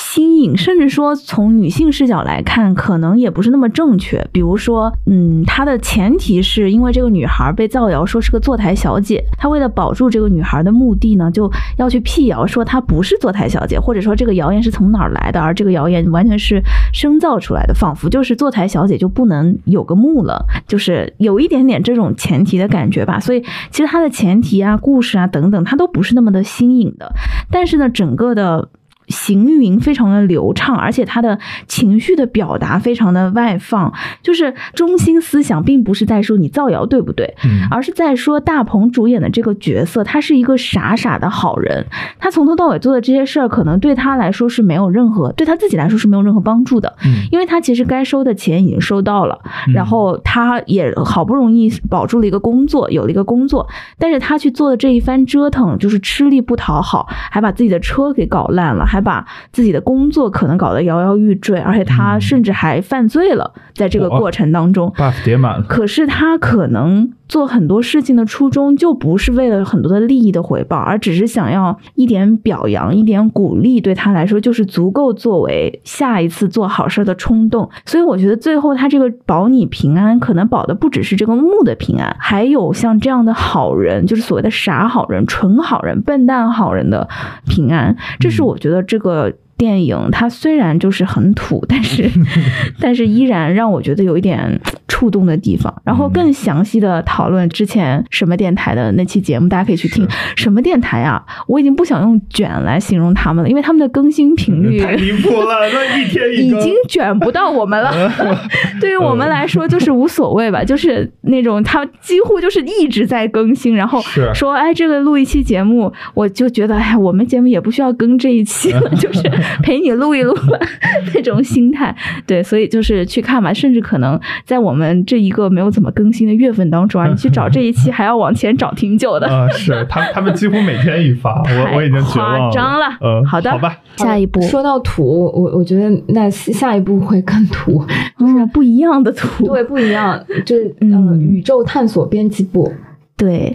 宇宙探索编辑部，我跟小友其实都是在录音的前一天看的。对，就是四月一号上线这部作品，我觉得那个档期实在是太恰当了，就是愚人节上宇宙探索编辑部，所以我们今天录音的时候，差不多是在四月三。哦，今天会上那个柯南，嗯嗯，柯南大电影。呃，反正就是我们听友群里面也有一些小伙伴已经看过宇宙探索编辑部了，就是纷纷大家都是觉得好评。非常喜欢，对我也非常非常喜欢。我先说一下啊，就是首先我去看的时候，呃，有一些那个呃提示，所以我已经买的是呃在上海和平影都非常靠后的位置，大概在十一、十二排这样子。嗯，呃，然后我看到整个生理不适，就是真的是，呃，我其实没有意识到晕。嗯。嗯，我真的就是胃里感受到晕之前已经开始想吐了，翻江倒海就是想吐，然后到中就是快到下半场，我实在忍不住，我就真的就是出去吐了一会儿，然后再回来进场看，但我知道整个就是。嗯，我自己是非常喜欢的那种好看，而且我昨天去看的时候，整个场子非常有趣啊，就是我觉得本身就非常契合这部片子的基调，就是我上电梯的时候就有两个妹妹，呃，真的我我确定她们就是妹妹，因为穿的非常的洛丽塔，然后头上戴着皇冠，呃，脸上贴着叶片，呃，没想到她就坐在我前面，所以 整个就是看电影的时候，她整个皇冠就是有一个阴影的这个造型，就一直出现在我前面，知道吧？特别奇怪。然后整个片子，嗯，在出这个片名之前就有呃很幽默搞笑的那个片段，然后现场有一位男士就是不停的在一些笑点大笑，然后以至于旁边的那个观众就忍不住提醒他说不要笑，然后这位男士有人说。这个幽默片为什么不能笑？你们到底看没看懂？等等，就是当然后来他就有了克制，就是整个开篇，我昨天在现场看的时候，他的那个氛围和起头，就仿佛跟这部片子的那种无厘头嘛，嗯，不是周星驰式的那个无厘头，我觉得有一点点暗合。等到我，就是我，我其实自己是越看越压抑，因为随着我的这个翻江倒海去吐完之后，嗯，到后来。最后，他回归到呃日常，开始出片尾音乐，苏运莹老师的那首歌一起来的时候，我就开始爆哭。嗯，我不知道为什么，我就在呃，就是电影院里面，一直到所有的字幕全部滚完，我还在哭。就是哭完出去了之后，突然发现胃不疼了，呃，就是整个人就是放。最后那一段的镜头不晃了，因为 是是 A E 做的宇宙特效，哦，你记得吗？就是嗯，星云变成银河，又变成了 D。DNA 的螺旋啊，所以呢，就是我我先分享了一下我看这部片子的一些生理感受。我后来发现我是例外啊，也不是，因为我有一些朋友去看了之后，他们也有就是出场会吐啊等等这个情况。但是，嗯，大卫昨天问我的时候，我就说，其实身体告诉我，我就是用生命看进去了，就是我确实是看进去了，我觉得才会有类似的反应啊。那嗯，整体上我先说一下这部片子，我的质感就是会觉得非常的好。嗯，我我甚至很愿意回家在屏幕上就是再看。一遍，嗯，而且我觉得这个故事就是一言以蔽之，就是，嗯，它是当代堂吉诃德的故事，对，而且他也有自己的塞万提斯，有有自己的朋友，是的，是的，然后是的，他的那个堂吉诃德式的这个故事，我觉得比堂吉诃德这个故事本身还要动人，是在于说，嗯，堂吉诃德原先的那个故事，我我觉得他除了大战风车，他除了嗯，就是追寻他的理想之外。嗯，所有的事情都在告诉他，你是这些是假的，是你的幻觉，是你的想象，是你在做梦。对，但是我我已经不记得唐吉诃德最后的结局了，可能他还是躺在床上，就是去世了等等。但这个故事，我觉得他的结局是最最打动我的，叫做。他看到了他相信的一切，他相信他看到了，然后他回归了日常。嗯，而他回归日常之后，他他认为的那个他想探索的宇宙的那个奥秘，是由所有的普通人每一个人自身和日常组成的。我是没有想到他最后会回归到嗯日常和回归到普通人生活这个点，我又觉得嗯他又高级了。对，因为这部电影我第一次听说是在二一年的时候，就是有不少朋友去平遥，嗯，回来说他们这次看到一个科幻电影非常惊喜，嗯，就是在平遥电影展上，很多都是小成本的电影当中，出现了一个让这么多人都赞不绝口的科幻电影，而且是由郭帆工作室出品的，嗯。所以呢，我对他的期待非常高，一直在等它上映。然后当时我就注意到他的卡斯可能不是所谓的特别有名的，就卡斯看上去就不贵。嗯，所以呢，真的就是包括它其实前期的一些宣发的物料什么的质感也都挺好的，就是挺时髦的。所以我对它的想象是一个没有用名演员的商业科幻片。对，但是实际上呢，我走进电影院了以后。嗯，我会发现它跟我的想象不太一样，因为就像小友其实在前面说的，这部电影开始看的时候有点土，它跟《保你平安》那种电影质感本身的通俗和土的不同，它是因为它放置在了一个甚至都不能说接地气了，可以说是有一点破败潦倒的环境当中。它的电影当中很多的戏份，几乎是所有的戏份，要么是发生在墙壁已经发霉了的破旧办公室里，嗯，要不然是发生在呃全村都是小骗子的。农村里，要不然就是发生在什么都没有，甚至会走丢的山沟沟里的这样的一些戏，就是走路走路，你的鞋子就会沾满泥巴的那种地方。所以它其实是这种涂法。另外一种就是它的制作，小友说会晕，是因为它的制作你看得出来非常的穷困，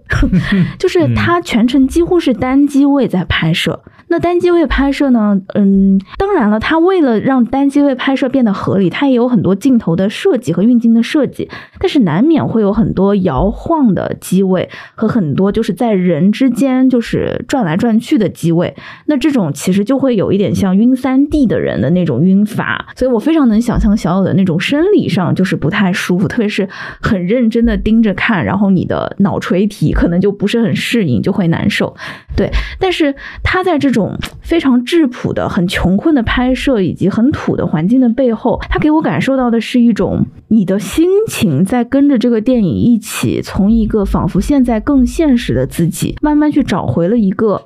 天真的做梦的那个自己。因为就是其实这部电影它的除了科幻以外，另外一个定位叫喜剧。嗯，就像小尔说的，我在前面的时候笑得非常厉害，当然其实到后面笑的也很厉害。但是后来我仔细想想，其实你在前半程的时候，你很多的笑其实是一种嘲笑。嗯，就他那种幽默，并不是表演抖了个包袱，或者是讲了一个谐音梗给你带来的那种聪明的笑，不是那种你 get 到 get 到了当中的聪明的梗的这种。就是共鸣的笑法，而是那种这人也太蠢了，怎么会这么做这么多蠢事儿？他怎么会把自己在这个宇航服里面憋死？然后一辆就是是是就是又是有什么拆东西的维修工来救，又是有什么呃救护车来救，最后消防车来救，都是在证明他们这群人的蠢。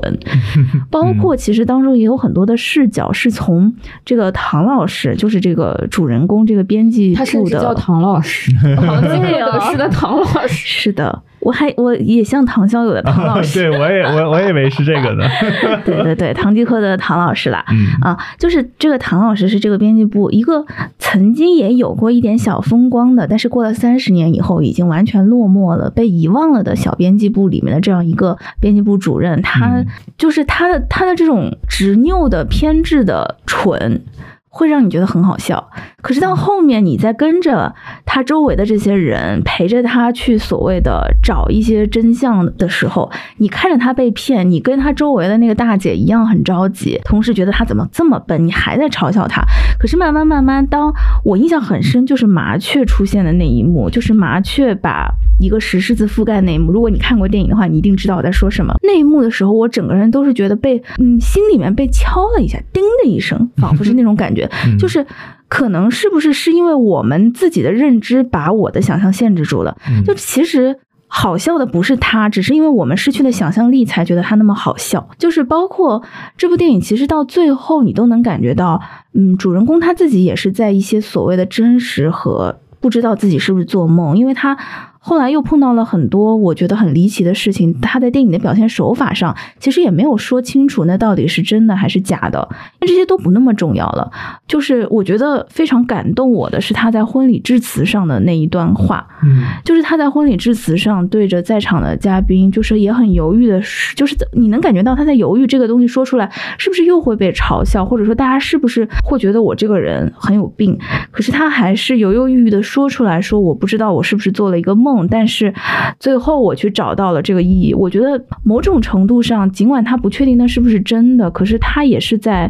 跟自己在做和解，也是在。给我们所有在看这部电影，嗯，随着他一起嘲笑他，以及慢慢的跟他共情的这些人去做一个和解。嗯，就是我在看这部电影的时候，会感觉到跟着这个唐老师一起去进山村里面找寻这些所谓探索宇宙的，其实就是奇奇怪怪的民间传说的这些人，他们每个人的心里也都有自己在找寻的东西，有的可能是在找寻一份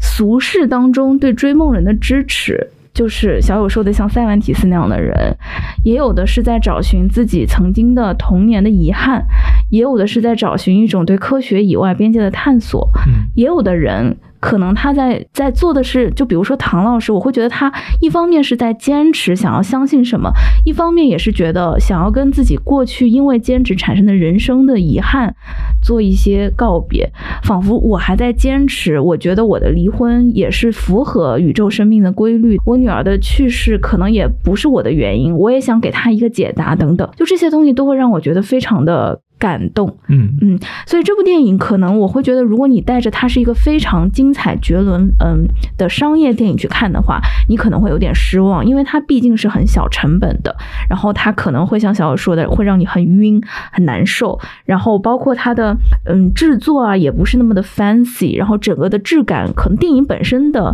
嗯。场景等等也不是那么的科幻，那么的洋气，但是它是一个很值得你细品，以及我相信多多少少能够让我们的听友们心里有所震动的。嗯嗯，然后包括他的演员也都非常的在线，就是除了大家熟悉的蒋奇明老师，我觉得这个可能只有我们的听友是熟悉的。蒋奇明老师也带来了跟真的蒋奇明老师太适合演愣子了。对，我觉得我觉得他带来了又是跟杂办当中不一样的演出，可是又是仿佛就是长。成了那个角色本人，然后以及他当中的我前面说的锅盖男，这个王一通同时也跟导演孔大山一起是这部剧的编剧。嗯，对，所以是一个你可以想象当中，他可能在生活当中也是一个有一点点呃，就是机灵古怪的所谓的小怪人的那种感觉。嗯啊，然后包括主角杨浩宇跟艾丽亚都是戏骨了，表演非常的好，就是你不觉得他们在演每一个人的表演都像是他本人一样，然后你在整个电影当中是一种说实话并不享受，但是非常沉浸以及非常的走心的一种观影体验。嗯，很推荐大家都去看一看。好，明天就去。对我，我觉得就是，嗯，它非常适合。嗯，就就就怎怎么说呢？就是，嗯，我觉得他才是真正的，就是所谓的真的抑郁症电影，就是或者说心里有点，因为我我觉得那个笑，有的时候，嗯，似乎是在笑，嗯，荧幕里的角色，嗯，但我觉得很大程度上是在笑生活中的自己，嗯，呃，包括说他，呃，后续，因为这个电影我其实是看着越看越沉重的，对我也是，那个沉重是走心的那个沉重，对，那个生理性的难受，我觉得一定程度上也夹杂了一部分心理的那种。呃，自我的反省、扪心自问和，嗯，那那种对当下嗯环境的一些不舒服吧。对，然后包括嗯，我觉得那个题眼正好是我呃离场之后再回来，我赶上了那个题眼。他说他收到自己女儿呃抑郁症呃自杀之后最后一条短信。嗯，大致意思，我我觉得这个还是可以分。就大致意思是说，嗯，人生的意义究竟是什么？呃，然后他一直想追寻外星人，就所谓的宇宙探索编辑部就是他所在的这个杂志啊。然后他一直坚信着这个东西，其实就是想要呃完成，或者说一定程度上是后期他其实是想探究，就是活着的意义到底是什么。嗯，然后那个锅盖头啊，另外一个就是有点出圈的那个。呃，灵魂出窍的那个角色啊，其实用方言说了一句，呃，非常日常的话。他说：“那呃，会不会那些外星人如果想办法想要到地球的时候，他们也在探索同样的问题啊？”嗯，我觉得这个作品非常适合，嗯，就是一个人看。我因为对他的非常浪漫，真的非常浪漫。嗯，对的。哎，这是我我觉得我那昨天出来的时候，即便它带给我这么大的生理的波动啊，我还是说，这甚至是我觉得二二年到二三年我目前看下来，我觉得最好的电影，因为它最像电影。嗯，哦，你给他的嗯原电影，嗯，对，但我还是要跟大家说，不要带这么高的期待，因为 从制作方面来说，我不得不说它还是有很多的空间的，就是它，嗯，它也不能说是。就是他是尽他的力做到的最好，在他可用的成本范围内，尽量的把它变成不只是因为穷，而是化成了一种制作手段。就你能感觉到他是把它只能有很少的机位这件事情变成了一种呈现方式，在做这部电影的设计的。所以呢，尽力了。但是呢，我会觉得如果孔大山老师他未来有更充足的预算。有更多的商业的投入的同时，有人能够支持他完成自己理想化的作品，说不定能有更多的惊喜。对，嗯，这是他的第一部长片，然后我觉得他一定不是《阿凡达》式的那种电影。对，就是，嗯，我指的，嗯，他也不是《流浪地球》式的电影。对，它最像电影，是因为我觉得它，呃，作为第一部长片，它的那个跨越，它用讲故事，用一些巧妙的镜头语言和各种手段方式。呃，没有让你觉得这个故事是被刻意拉长，或者说纠缠，或者怎么样？就是它的，嗯，其实是没有尿点的。我我出去吐的时候，我甚至回来跟小伙伴补了一下当中的剧情，还还有关键，就它每一分钟，它的每一个片段的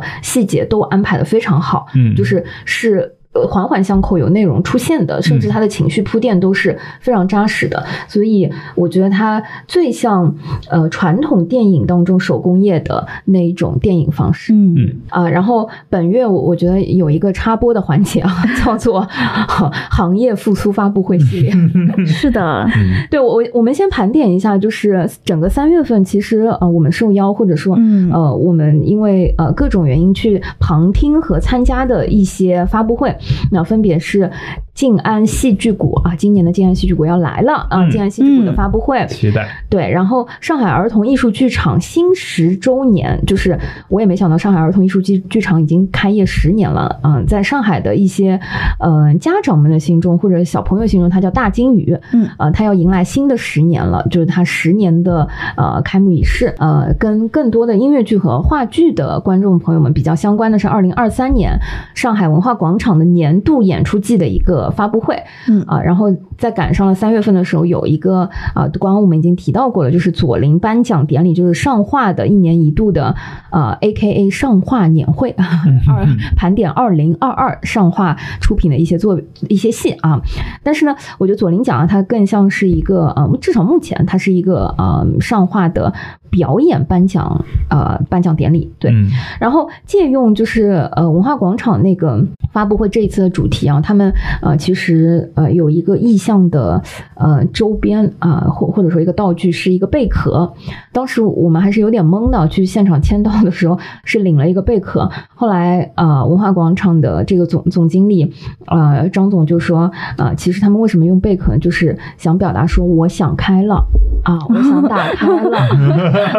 好冷啊！对，就是他们是个谐音，就意思是啊，终于能开了啊，就是这个感觉。其实，呃，整体上我觉得三月份所有的剧场，或者说甚至好多剧场都挤在了三月底同一天或者同一个时间办这样的发布会，都在传递一个信号。我觉得这个信号就是，呃，整个二零二三年国门要打开了，演出市场要复苏了。然后事实上就是比我们想象的要长，原原先我们想象的要长的国产保护年。在一定程度上，我我觉得可能，呃，要呃打一个问号，或者是会受到很多挑战了。嗯嗯，首先就是静安戏剧谷，呃，那个发布会里面，嗯，可以说是各家在呃至少在上海的演出市场，我我觉得是首先宣布了一些海外进来的作品。嗯嗯，而这些作品，呃，大部分都会集中在五一期间啊，然后嗯，可以说，呃，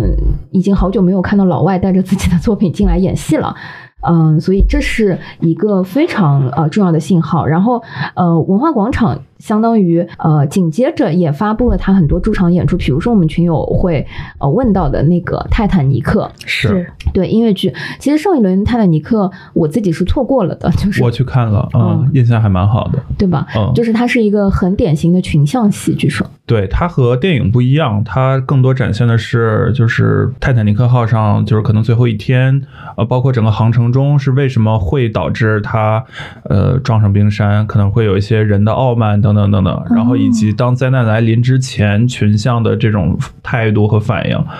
有一点 come from away 的灾难前的感觉，有一点点，对，嗯，它也是被誉为说在音乐剧里面就是比较经典的群像戏之一。所以，静安戏剧谷如果他发布的一些作品还是两个人、四个人，或者说单人的一些戏的话，其实像《泰坦尼克》这样体量的大的音乐剧作品的这个助演，其实已经是大的剧组可以进到国内的一个信号了。对，嗯，然后，呃，大金鱼十周年，他也发布了今年会有国外的。儿童合唱团的一些演出，呃，然后我觉得整体给我的那个感觉就是，嗯，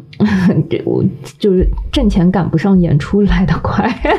对对对，我也有这种感觉。你你知道，就是文化广场其实，嗯，在。演出季发布的时候，同时发布了呃包年年卡这样子一个座位十五还是十七排，反正就是很像那个就是剧院魅影那个常年包的那个就是剧院魅影那个座位的意思啊。然后它的票价，我觉得真的已经非常亲民了，就是九千多块一万块钱不到，就是一年你可以随便来看，随时随地。而且它据说是有嗯一对一的呃票务的同事去服务的，嗯，VIP service，对对对。随心看，对，据说就是相当于打了个。二折这样子，就是你在游你玩手游，你可能要充十几万、二十几万才能获得的服务。你在文化剧场 买一张一万不到的年票，你就能得到。对，那那是呃，当然它名额非常有限，大概五个还是呃十个这样子。但是我我依然是觉得哦，就是呃荷包赶不上，就是演出市场的那个复苏来的快。对，这个荷包还没有复苏呢。然后最后我觉得想提一下，我是第一次去参加。那个呃左领奖的颁奖典礼，非常感谢听友们让我们有机会啊获获得呃一些邀约的机会。然后嗯，我最大的感受是温馨，嗯，然后还有传承，因为它也是在线上直播的一个颁奖典礼，嗯，但是现场的气氛更像是上画的一个合家欢的年会，对，因为他所有表演的节目啊，呃，也是。嗯，偏内部梗和呃内部自家话剧梗，对对对，然后也是临时编排的一些简单的串场，就呃四舍五入可以想象大家一些在大厂的自己编排的年会啊，但是他的业务能力会比那个呃通常好一点，但也没有排的很仔细啊，就是这个意思。但是他的颁奖本身，我觉得对于呃我们去年其实看了不少话剧作品，尤其上画的作品的呃观众来说，还是有一些。呃，回顾的，比如说我，我心里面其实是有一些嗯期待的，像最佳配角，就是当那个呃钉耙骑士的呃最那个嗯刘鹏嗯出现的时候，我心里面是很期待的。然后嗯，还有像那个什么新迷宫里面的那个王伟帅老师，就是嗯有讲着嗯不同口音的啊那个小角色出现的时候，我也是非常期待的。然后包括比如说像去年就是。嗯，上下半折、上下半场连演的《红楼梦》啊，《觉醒年代》啊，《浪潮》啊，嗯，等等这些作品，呃，被提名的时候，我觉得都是，嗯，觉得非常棒。包括第一个颁出的奖项其实是最佳潜质新人奖，嗯，然后颁奖嘉宾，嗯，是雷佳音。哦，对，雷佳音原来也是上画的，呃，话剧演员，然后之前也演过很多戏。反正就是我，我觉得左琳奖本身就是有一种新人辈出，然后嗯前后承接的那种气质感，嗯，很扎实的感觉。对，非常期待明年，因为我相信，嗯，就是二三年上画应该还是会有很多的作品在上。然后我那天看左琳奖的时候，才发现说田水老师是上海话剧艺术中心的党委书记。嗯，那你知道，就田水老师最近有一部戏正在上画上演，就是叫《期待》。嗯，就是你能想象，你你们比如说某一个单位的党委书记还奔赴在一线进行营业，就那种感觉。单位的党委书记可都在一线营业呢。好的，好的，就是呃，很很期待看一下党委书记戏。对，嗯，就是反正觉得挺有意思。就我觉得上画有一种，呃，更多是大家庭式的那种感觉啊。所以，嗯，这个颁奖典礼，嗯，还是挺有趣的，不像什么微博之夜啊什么之类的。哎，微博之夜也有微博之夜的乐趣呢。啊，是的，这个反正是我们现场经历的一些，我觉得三月份就是非常扎实的预示着整个线下体验演出行业的这个复苏啊。嗯，是的，三月份上海吧，还有。一个线下应该也是大事了，就是上海时装周。嗯然后我这么一个就是很久这些不不是很时尚、不够亚的人，这次也去看了一场秀，就是西路的，呃，今年的 Autumn Winter 的发布。然后我感觉就是。因为上海时装周就是这些东西，可能是在五六年前甚至七八年前，我觉得我是会很热衷于去参加的，但是也很多年没有参与了。然后就是觉得重新感觉到各方面的复苏的感觉，就是很多年轻人创业的新的时尚品牌，他们可能在英国伦敦在读着时装设计的时候的念想，就是能够到上海时装周去做一场发布，然后整个感觉就是。很好，就是有一种活力回来了的感觉。就他可能跟我们今天讲的很多的东西的，嗯，那种质感和调性和心情吧，情绪也是一致的。嗯嗯，就是很希望除了这些线下的表面的东西以外，真的经济也能跟着复苏起来。是的，整个三月份就是我们。嗯，剩下剩下的一些行程啊，我觉得简直是有想把上一个春天补回来的感觉。是的，真的有很多很多的出行。我我先说一下我我自己刚回来的是，嗯，我在上一个周末去了杭州，然后呃，当然去杭州也是因为是去看那个龙门客栈，对新龙门客栈一部分的原因。但呃，我我其实是在三天之内去了三次上海虹桥高铁站，因为嗯去杭州再回来，然后要去到江阴，嗯，就是其实我们已经约了两三年，因为疫情的关系，都一直没有机会在春天的时候去江阴吃河鲜、吃刀鱼啊，然后在江阴。京晋江就是有了一个河鲜之旅，然后大家坐在桌上开头都会是这样子的起头，通常是，哎呀，好久好久没见，然后这一顿饭约了两三年这样子，因为呃去年显然就做不到嘛，然后之前的话也因为疫情啊各种关系，就是河鲜的啊捕捞啊，或者说大家约饭的就现在长江应该还在进补期，但是刀鱼这些有养殖的，对对，但是嗯开春就是有一种踏春的那个感觉，然后我。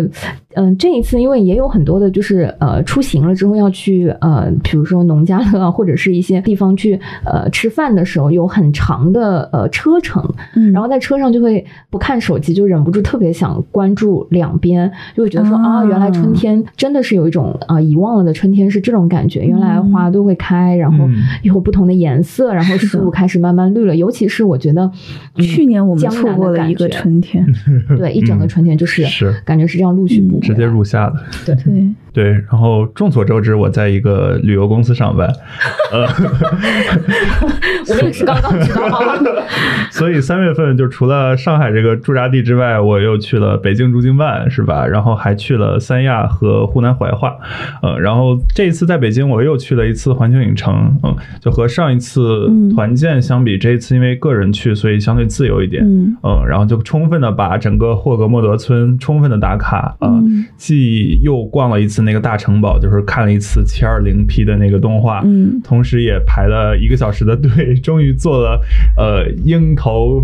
马身有翼兽，对对对，呃，就是一个木应该是木质的小过山车，嗯，呃，其实我觉得挺不值的。它唯一的好处就是你可以在高处去看到整个霍格莫德村，嗯，呃，包括你旁边是城堡，然后你的后边是这个霍格莫德村，就是白雪皑皑的那些呃这个房檐什么的，嗯，对，但是整个过山。车没有很刺激，对，然后同时也比较巧的是，我进大城堡之前刚好赶上了就是三强争霸赛的演出，嗯，对，就是分别是这个舞蹈和武术的同台，呃，然后另一边就是那个很漂亮的芙蓉他们学校，对，芙蓉他们学校去跳这个应该是芭蕾舞，嗯，对，妹娃，呃，对，妹娃们的后代，呃，然后这个是我进城堡之前看到的，结果我出了城堡，刚好赶上了另一个演出是。呃，霍格沃茨的这个青蛙合唱团哦，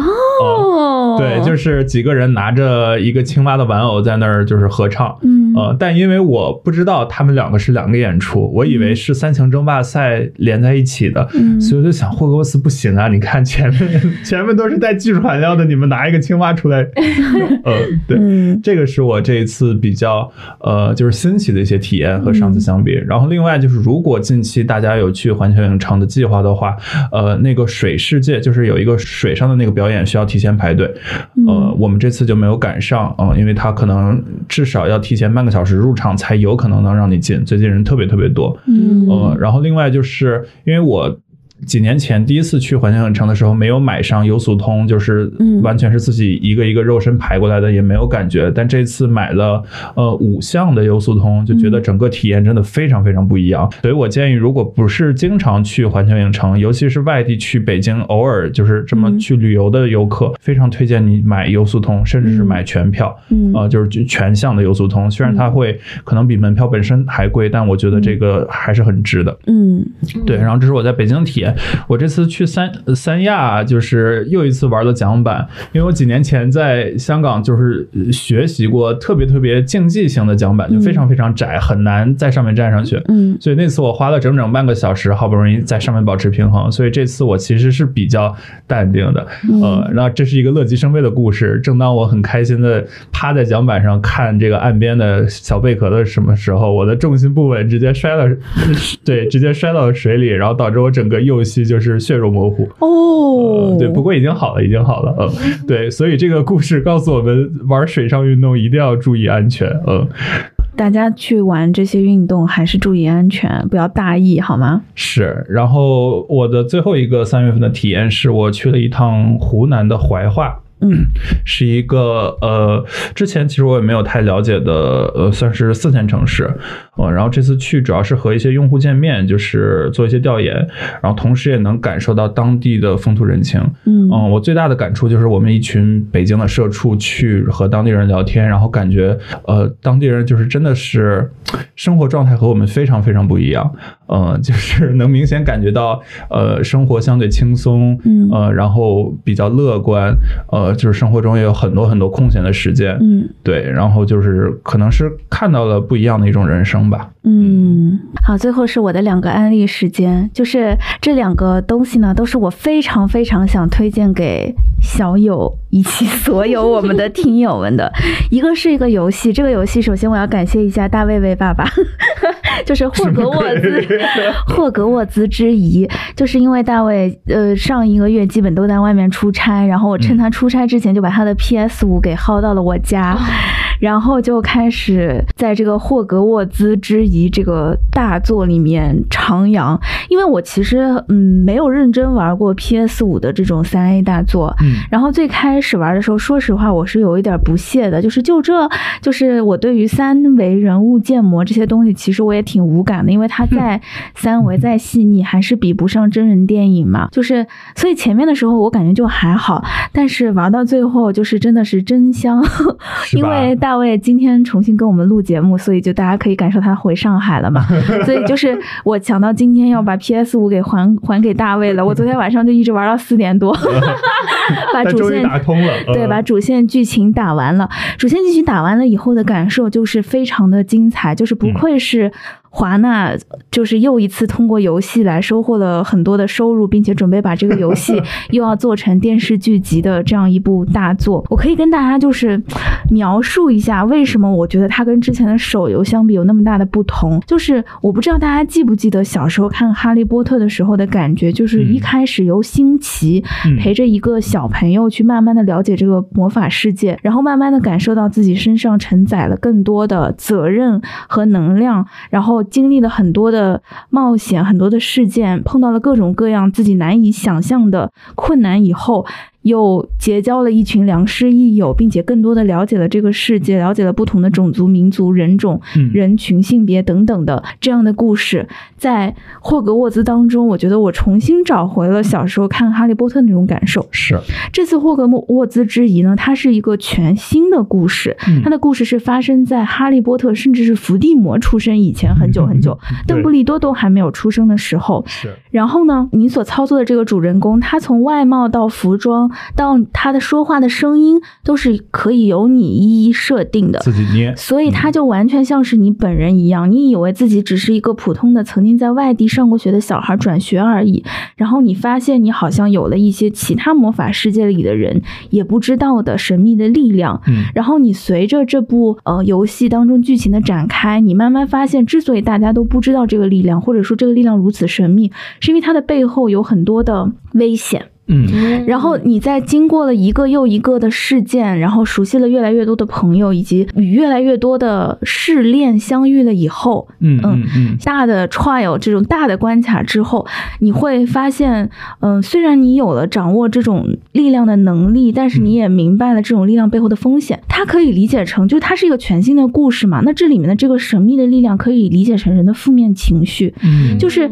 这个当中，在他之前的古人类以及他的同学。学当中都有碰到自己的家人因为一些大的伤痛而郁郁寡欢，甚至就是非常的难受。而家人为了救他，或者说为了让自己的亲人能够重新快乐起来，就会想找一些办法把这种负面情绪抽走。可实际上，当你抽走的其实不只是负面情绪，相对应的你的正面的情绪，你的喜怒哀乐其实都没了。当人失去这些，就会变成空壳，会变成行尸走肉。而这些抽出来的负面情绪也会反噬这个世界。所以当把很多很多人的负面情绪集中在一起，就变成了这个所谓的霍格沃兹之疑。嗯，你在这个游戏当中，你会探索非常巨大的地图，去到非常多的地方，但最后你发现一切的终点还是在自己的学校的底下，而且就是，嗯，我觉得它跟。比如说手游或者是其他的网络游戏有一个很大的不同，网络游戏你会感觉到很多的重复，它发生的很多时候你就是每天的日常做任务，然后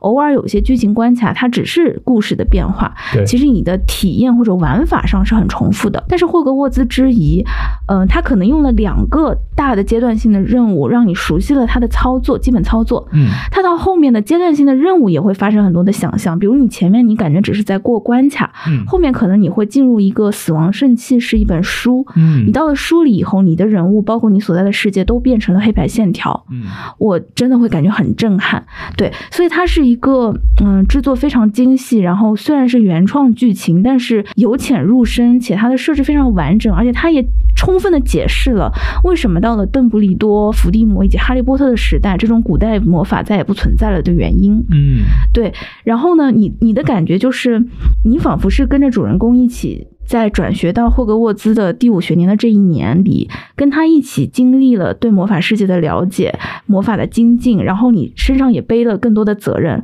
然后也结识了各种各样的人，然后包括你的同学、你的朋友，而且他的结局是会会变的。哦，嗯，因为我我在玩这个游戏的过程当中，有的时候我打不过去，就会搜一些各种攻略，然后就有说什么，你但凡看到 Sebastian 这个人，你就要无条件的支持他，相信他，不然等他被学校开除了，你就再也学不到阿瓦达索命了。哦，所以我因为看到了那个以后，我就特别关注 Sebastian，但是最后我发现我的结局跟很多小红书上的结局是不一样的。在我的故事里，Sebastian 跟我一起就是读到了最后，嗯，因为就是他那个我记得很。清它是一个支线任务，然后它前面一直是什么什么的阴影，什么什么阴影，就是你能感觉到 Sebastian 是一个背负了很重的责任，然后他有一点点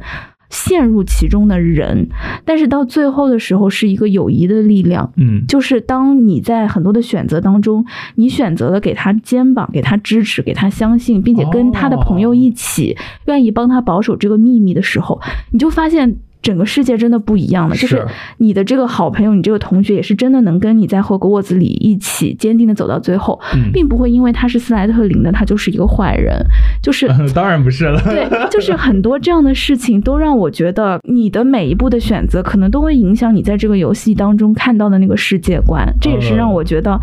最后玩完了以后很感动的感觉，就是让我有一种小时候看哈利波特小说的感觉，所以我非常推荐所有小时候曾经在哈利波特世界里沉迷过的少年少女们，就是它会让你再一次感受到魔法世界那种从心里打动你的乐趣，而不只是卖情怀。没错，这是让我觉得这个游戏做的非常好的地方，所以我也收回刚开始玩的时候那个也就这样嘛的吐槽，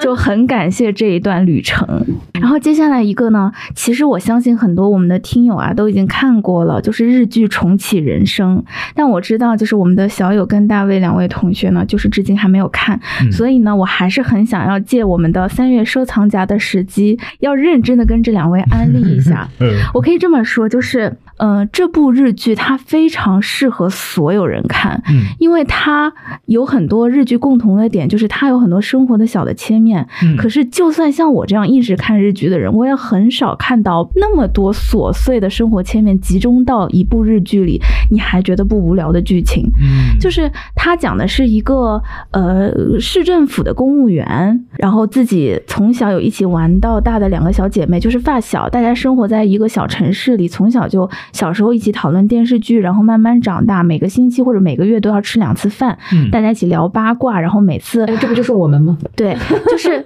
就是这样的小伙伴，然后长到三十几岁，帮一个姐妹过完生日，这个整个一天都非常的平常，甚至他们还不停的在吐槽，在遇到已经失忆了的老同学，然后结果忽然发生，就是在便利店里，最后喝完酒要各回各家的时候，忽然发生了车祸，这个女主人公去世了，嗯，然后呢，女主人公就来。到了一个嗯，像是中转大厅的纯白色的地方，遇到了一个天堂事务所的，或者说死亡生死生命事务所里的公务员。嗯，这个公务员办事的状态就跟他平时在公务员柜台上面敷衍普通的市民一样的敷衍，然后就跟他说：“嗯，你接下来就是要转世了，你要变成一个食蚁兽。”然后拿了一个丑不拉几的照片放到了主人公的面前。主人公心里就想：“我要去吃蚂蚁吗？这也太恶心了吧！我有没有别的选择？”然后那个公。公务员就很认认真且就是平淡的跟他说：“你也可以再活一次，积一积阴德，说不定就会改变。”嗯，于是就这样呢，女主人公就开启了第二轮、第三轮、第四轮、第五轮的人生。哦，对，所以她每一轮呢，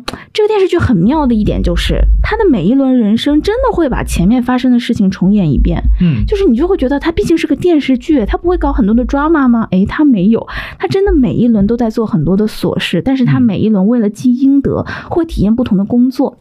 我的一种看这个电视剧的体验就是前面第一集哦，了解了这个设定就是这样的，这些吐槽挺有趣的，很像我们生活当中，但好像也没有那么那么与众不同吧。然后到了。有一集，他他这一轮选择的这个工作啊，是电视剧制片人。嗯，然后终于到了一个，其实对我们来说也是我熟悉的岗位嘛。嗯，就会发现原来全世界的社畜都是一样的。日本的 日本社畜，真的就是日本 NHK 的这个电视剧制片人啊，就跟我们在中国上海的。各个什么电视制作公司里的导演们一样，大家在上班打卡总是很不情愿，因为你知道你晚上就是要加班到很晚，在盘演员的番位的时候就是特别的痛苦，要给他编各种各样不同的名头，然后为了让通告能够准时，要想各种各样的办法，求爷爷告奶奶的，就是太现实了。我就是觉得原来日本也是这样的。然后后来我听说，就是这部剧当中每一集不同的职业，对于不同的嗯各个就是工种的人来说。就是比如说，他当中有科研人员的，然后做科研人员的人就会说：“真的，我的工作里面也是这些小的苦恼，就它都是一些很小的生活细节的结合，但是非常共情。”嗯，而到了最后呢，你会发现，嗯，他在电视剧的时候啊，曾经吐槽过说，是不是转身就一定要发生点大事，出车祸，什么飞机 失事什么的？然后这个女主人公心想：难道我过得就这么平凡吗？就是都不能被拍成电视剧的程度？然后你就以为这个电视剧。每一集都是这样的平常生活了，然后我当时就在想，原来拍平常生活也可以这么打动人啊！结果到最后几集，它真的发生了一些大事，整个剧情又升华了。到这里我就不继续剧透了。好的，好的，已经被种草了。对，总之你在最后又会感觉到，他仿佛用了一件更大的事情把整个情绪提起来的同时，你又意识到，原来这个世界里面像他这样努努力力在重新过人生的也不止他一个。可是大家可能。都有一些很温暖的存在。嗯，这部剧的最后呢，它其实讲的是女孩子之间的友情。嗯，这也是让我觉得非常动人的地方。我觉得友谊真的是，嗯，你平时感觉不到，嗯，但是在有些事情发生，或者说你可能暂时没有办法跟大家天天见面的时候，你会意识到那是多么重要的存在。就是当你有一些事儿想找人倾诉的时候，嗯，总有那么几个朋友的名字会在你的微信当中提前被你搜索出来。嗯，就是很感谢有这些。朋友一起分担过和分享过我们生命当中很很多很多细碎的琐事，那种没有办法拿出来拍电视剧、写小说、变成朋友圈发布出来的事儿，就是因为有这些朋友的分享，他就会。变得有地方可以落地了，嗯，这是重启人生让我非常喜欢的一个地方。升华了，嗯，他的这个编剧叫 Bagarism，同时也是一个短剧导演，就是做喜剧的，也参加过大喜利啊等等日本的喜剧节目的导演。他在这个当中也饰演了一个呃，就是那个死亡中转站的公务员的角色，嗯，非常可爱。然后这部剧呢还有一个衍生剧叫重启人生 Another Story，嗯，这个当中呢，如果你看。完了正剧以后，我非常推荐你也找这个衍生剧的资源看一看，因为当中很短很短，可能每一集只有五到七分钟，但是会让你又对主剧集当中的一些小人物有更充分的认知和了解，非常有意思。这两部这部日剧《重启人生》是无论你看不看日剧，我都非常推荐去看的，好吗？小友，好的，没问题。这已经是第二个人给我安利这个了，说是所有就是重启，呃，或者说就是再来一遍的里面，就是价值观最正的 一部戏。所以整个三月份，呃，其实七七八八我们还是去了不少的地方，然后是。的，有一种嗯想要弥补回呃失去的那个春天的感觉，那个感觉。确实。对，所以嗯期待四月份、五月份以及我我相信大家都已经在默默的规划整个 就是呃会挤破头的五一啊，然后接下来的端午啊，我们蹲在国内替大家认真撕票，好好的，谢谢大家，拜拜，下期见。拜拜，拜拜。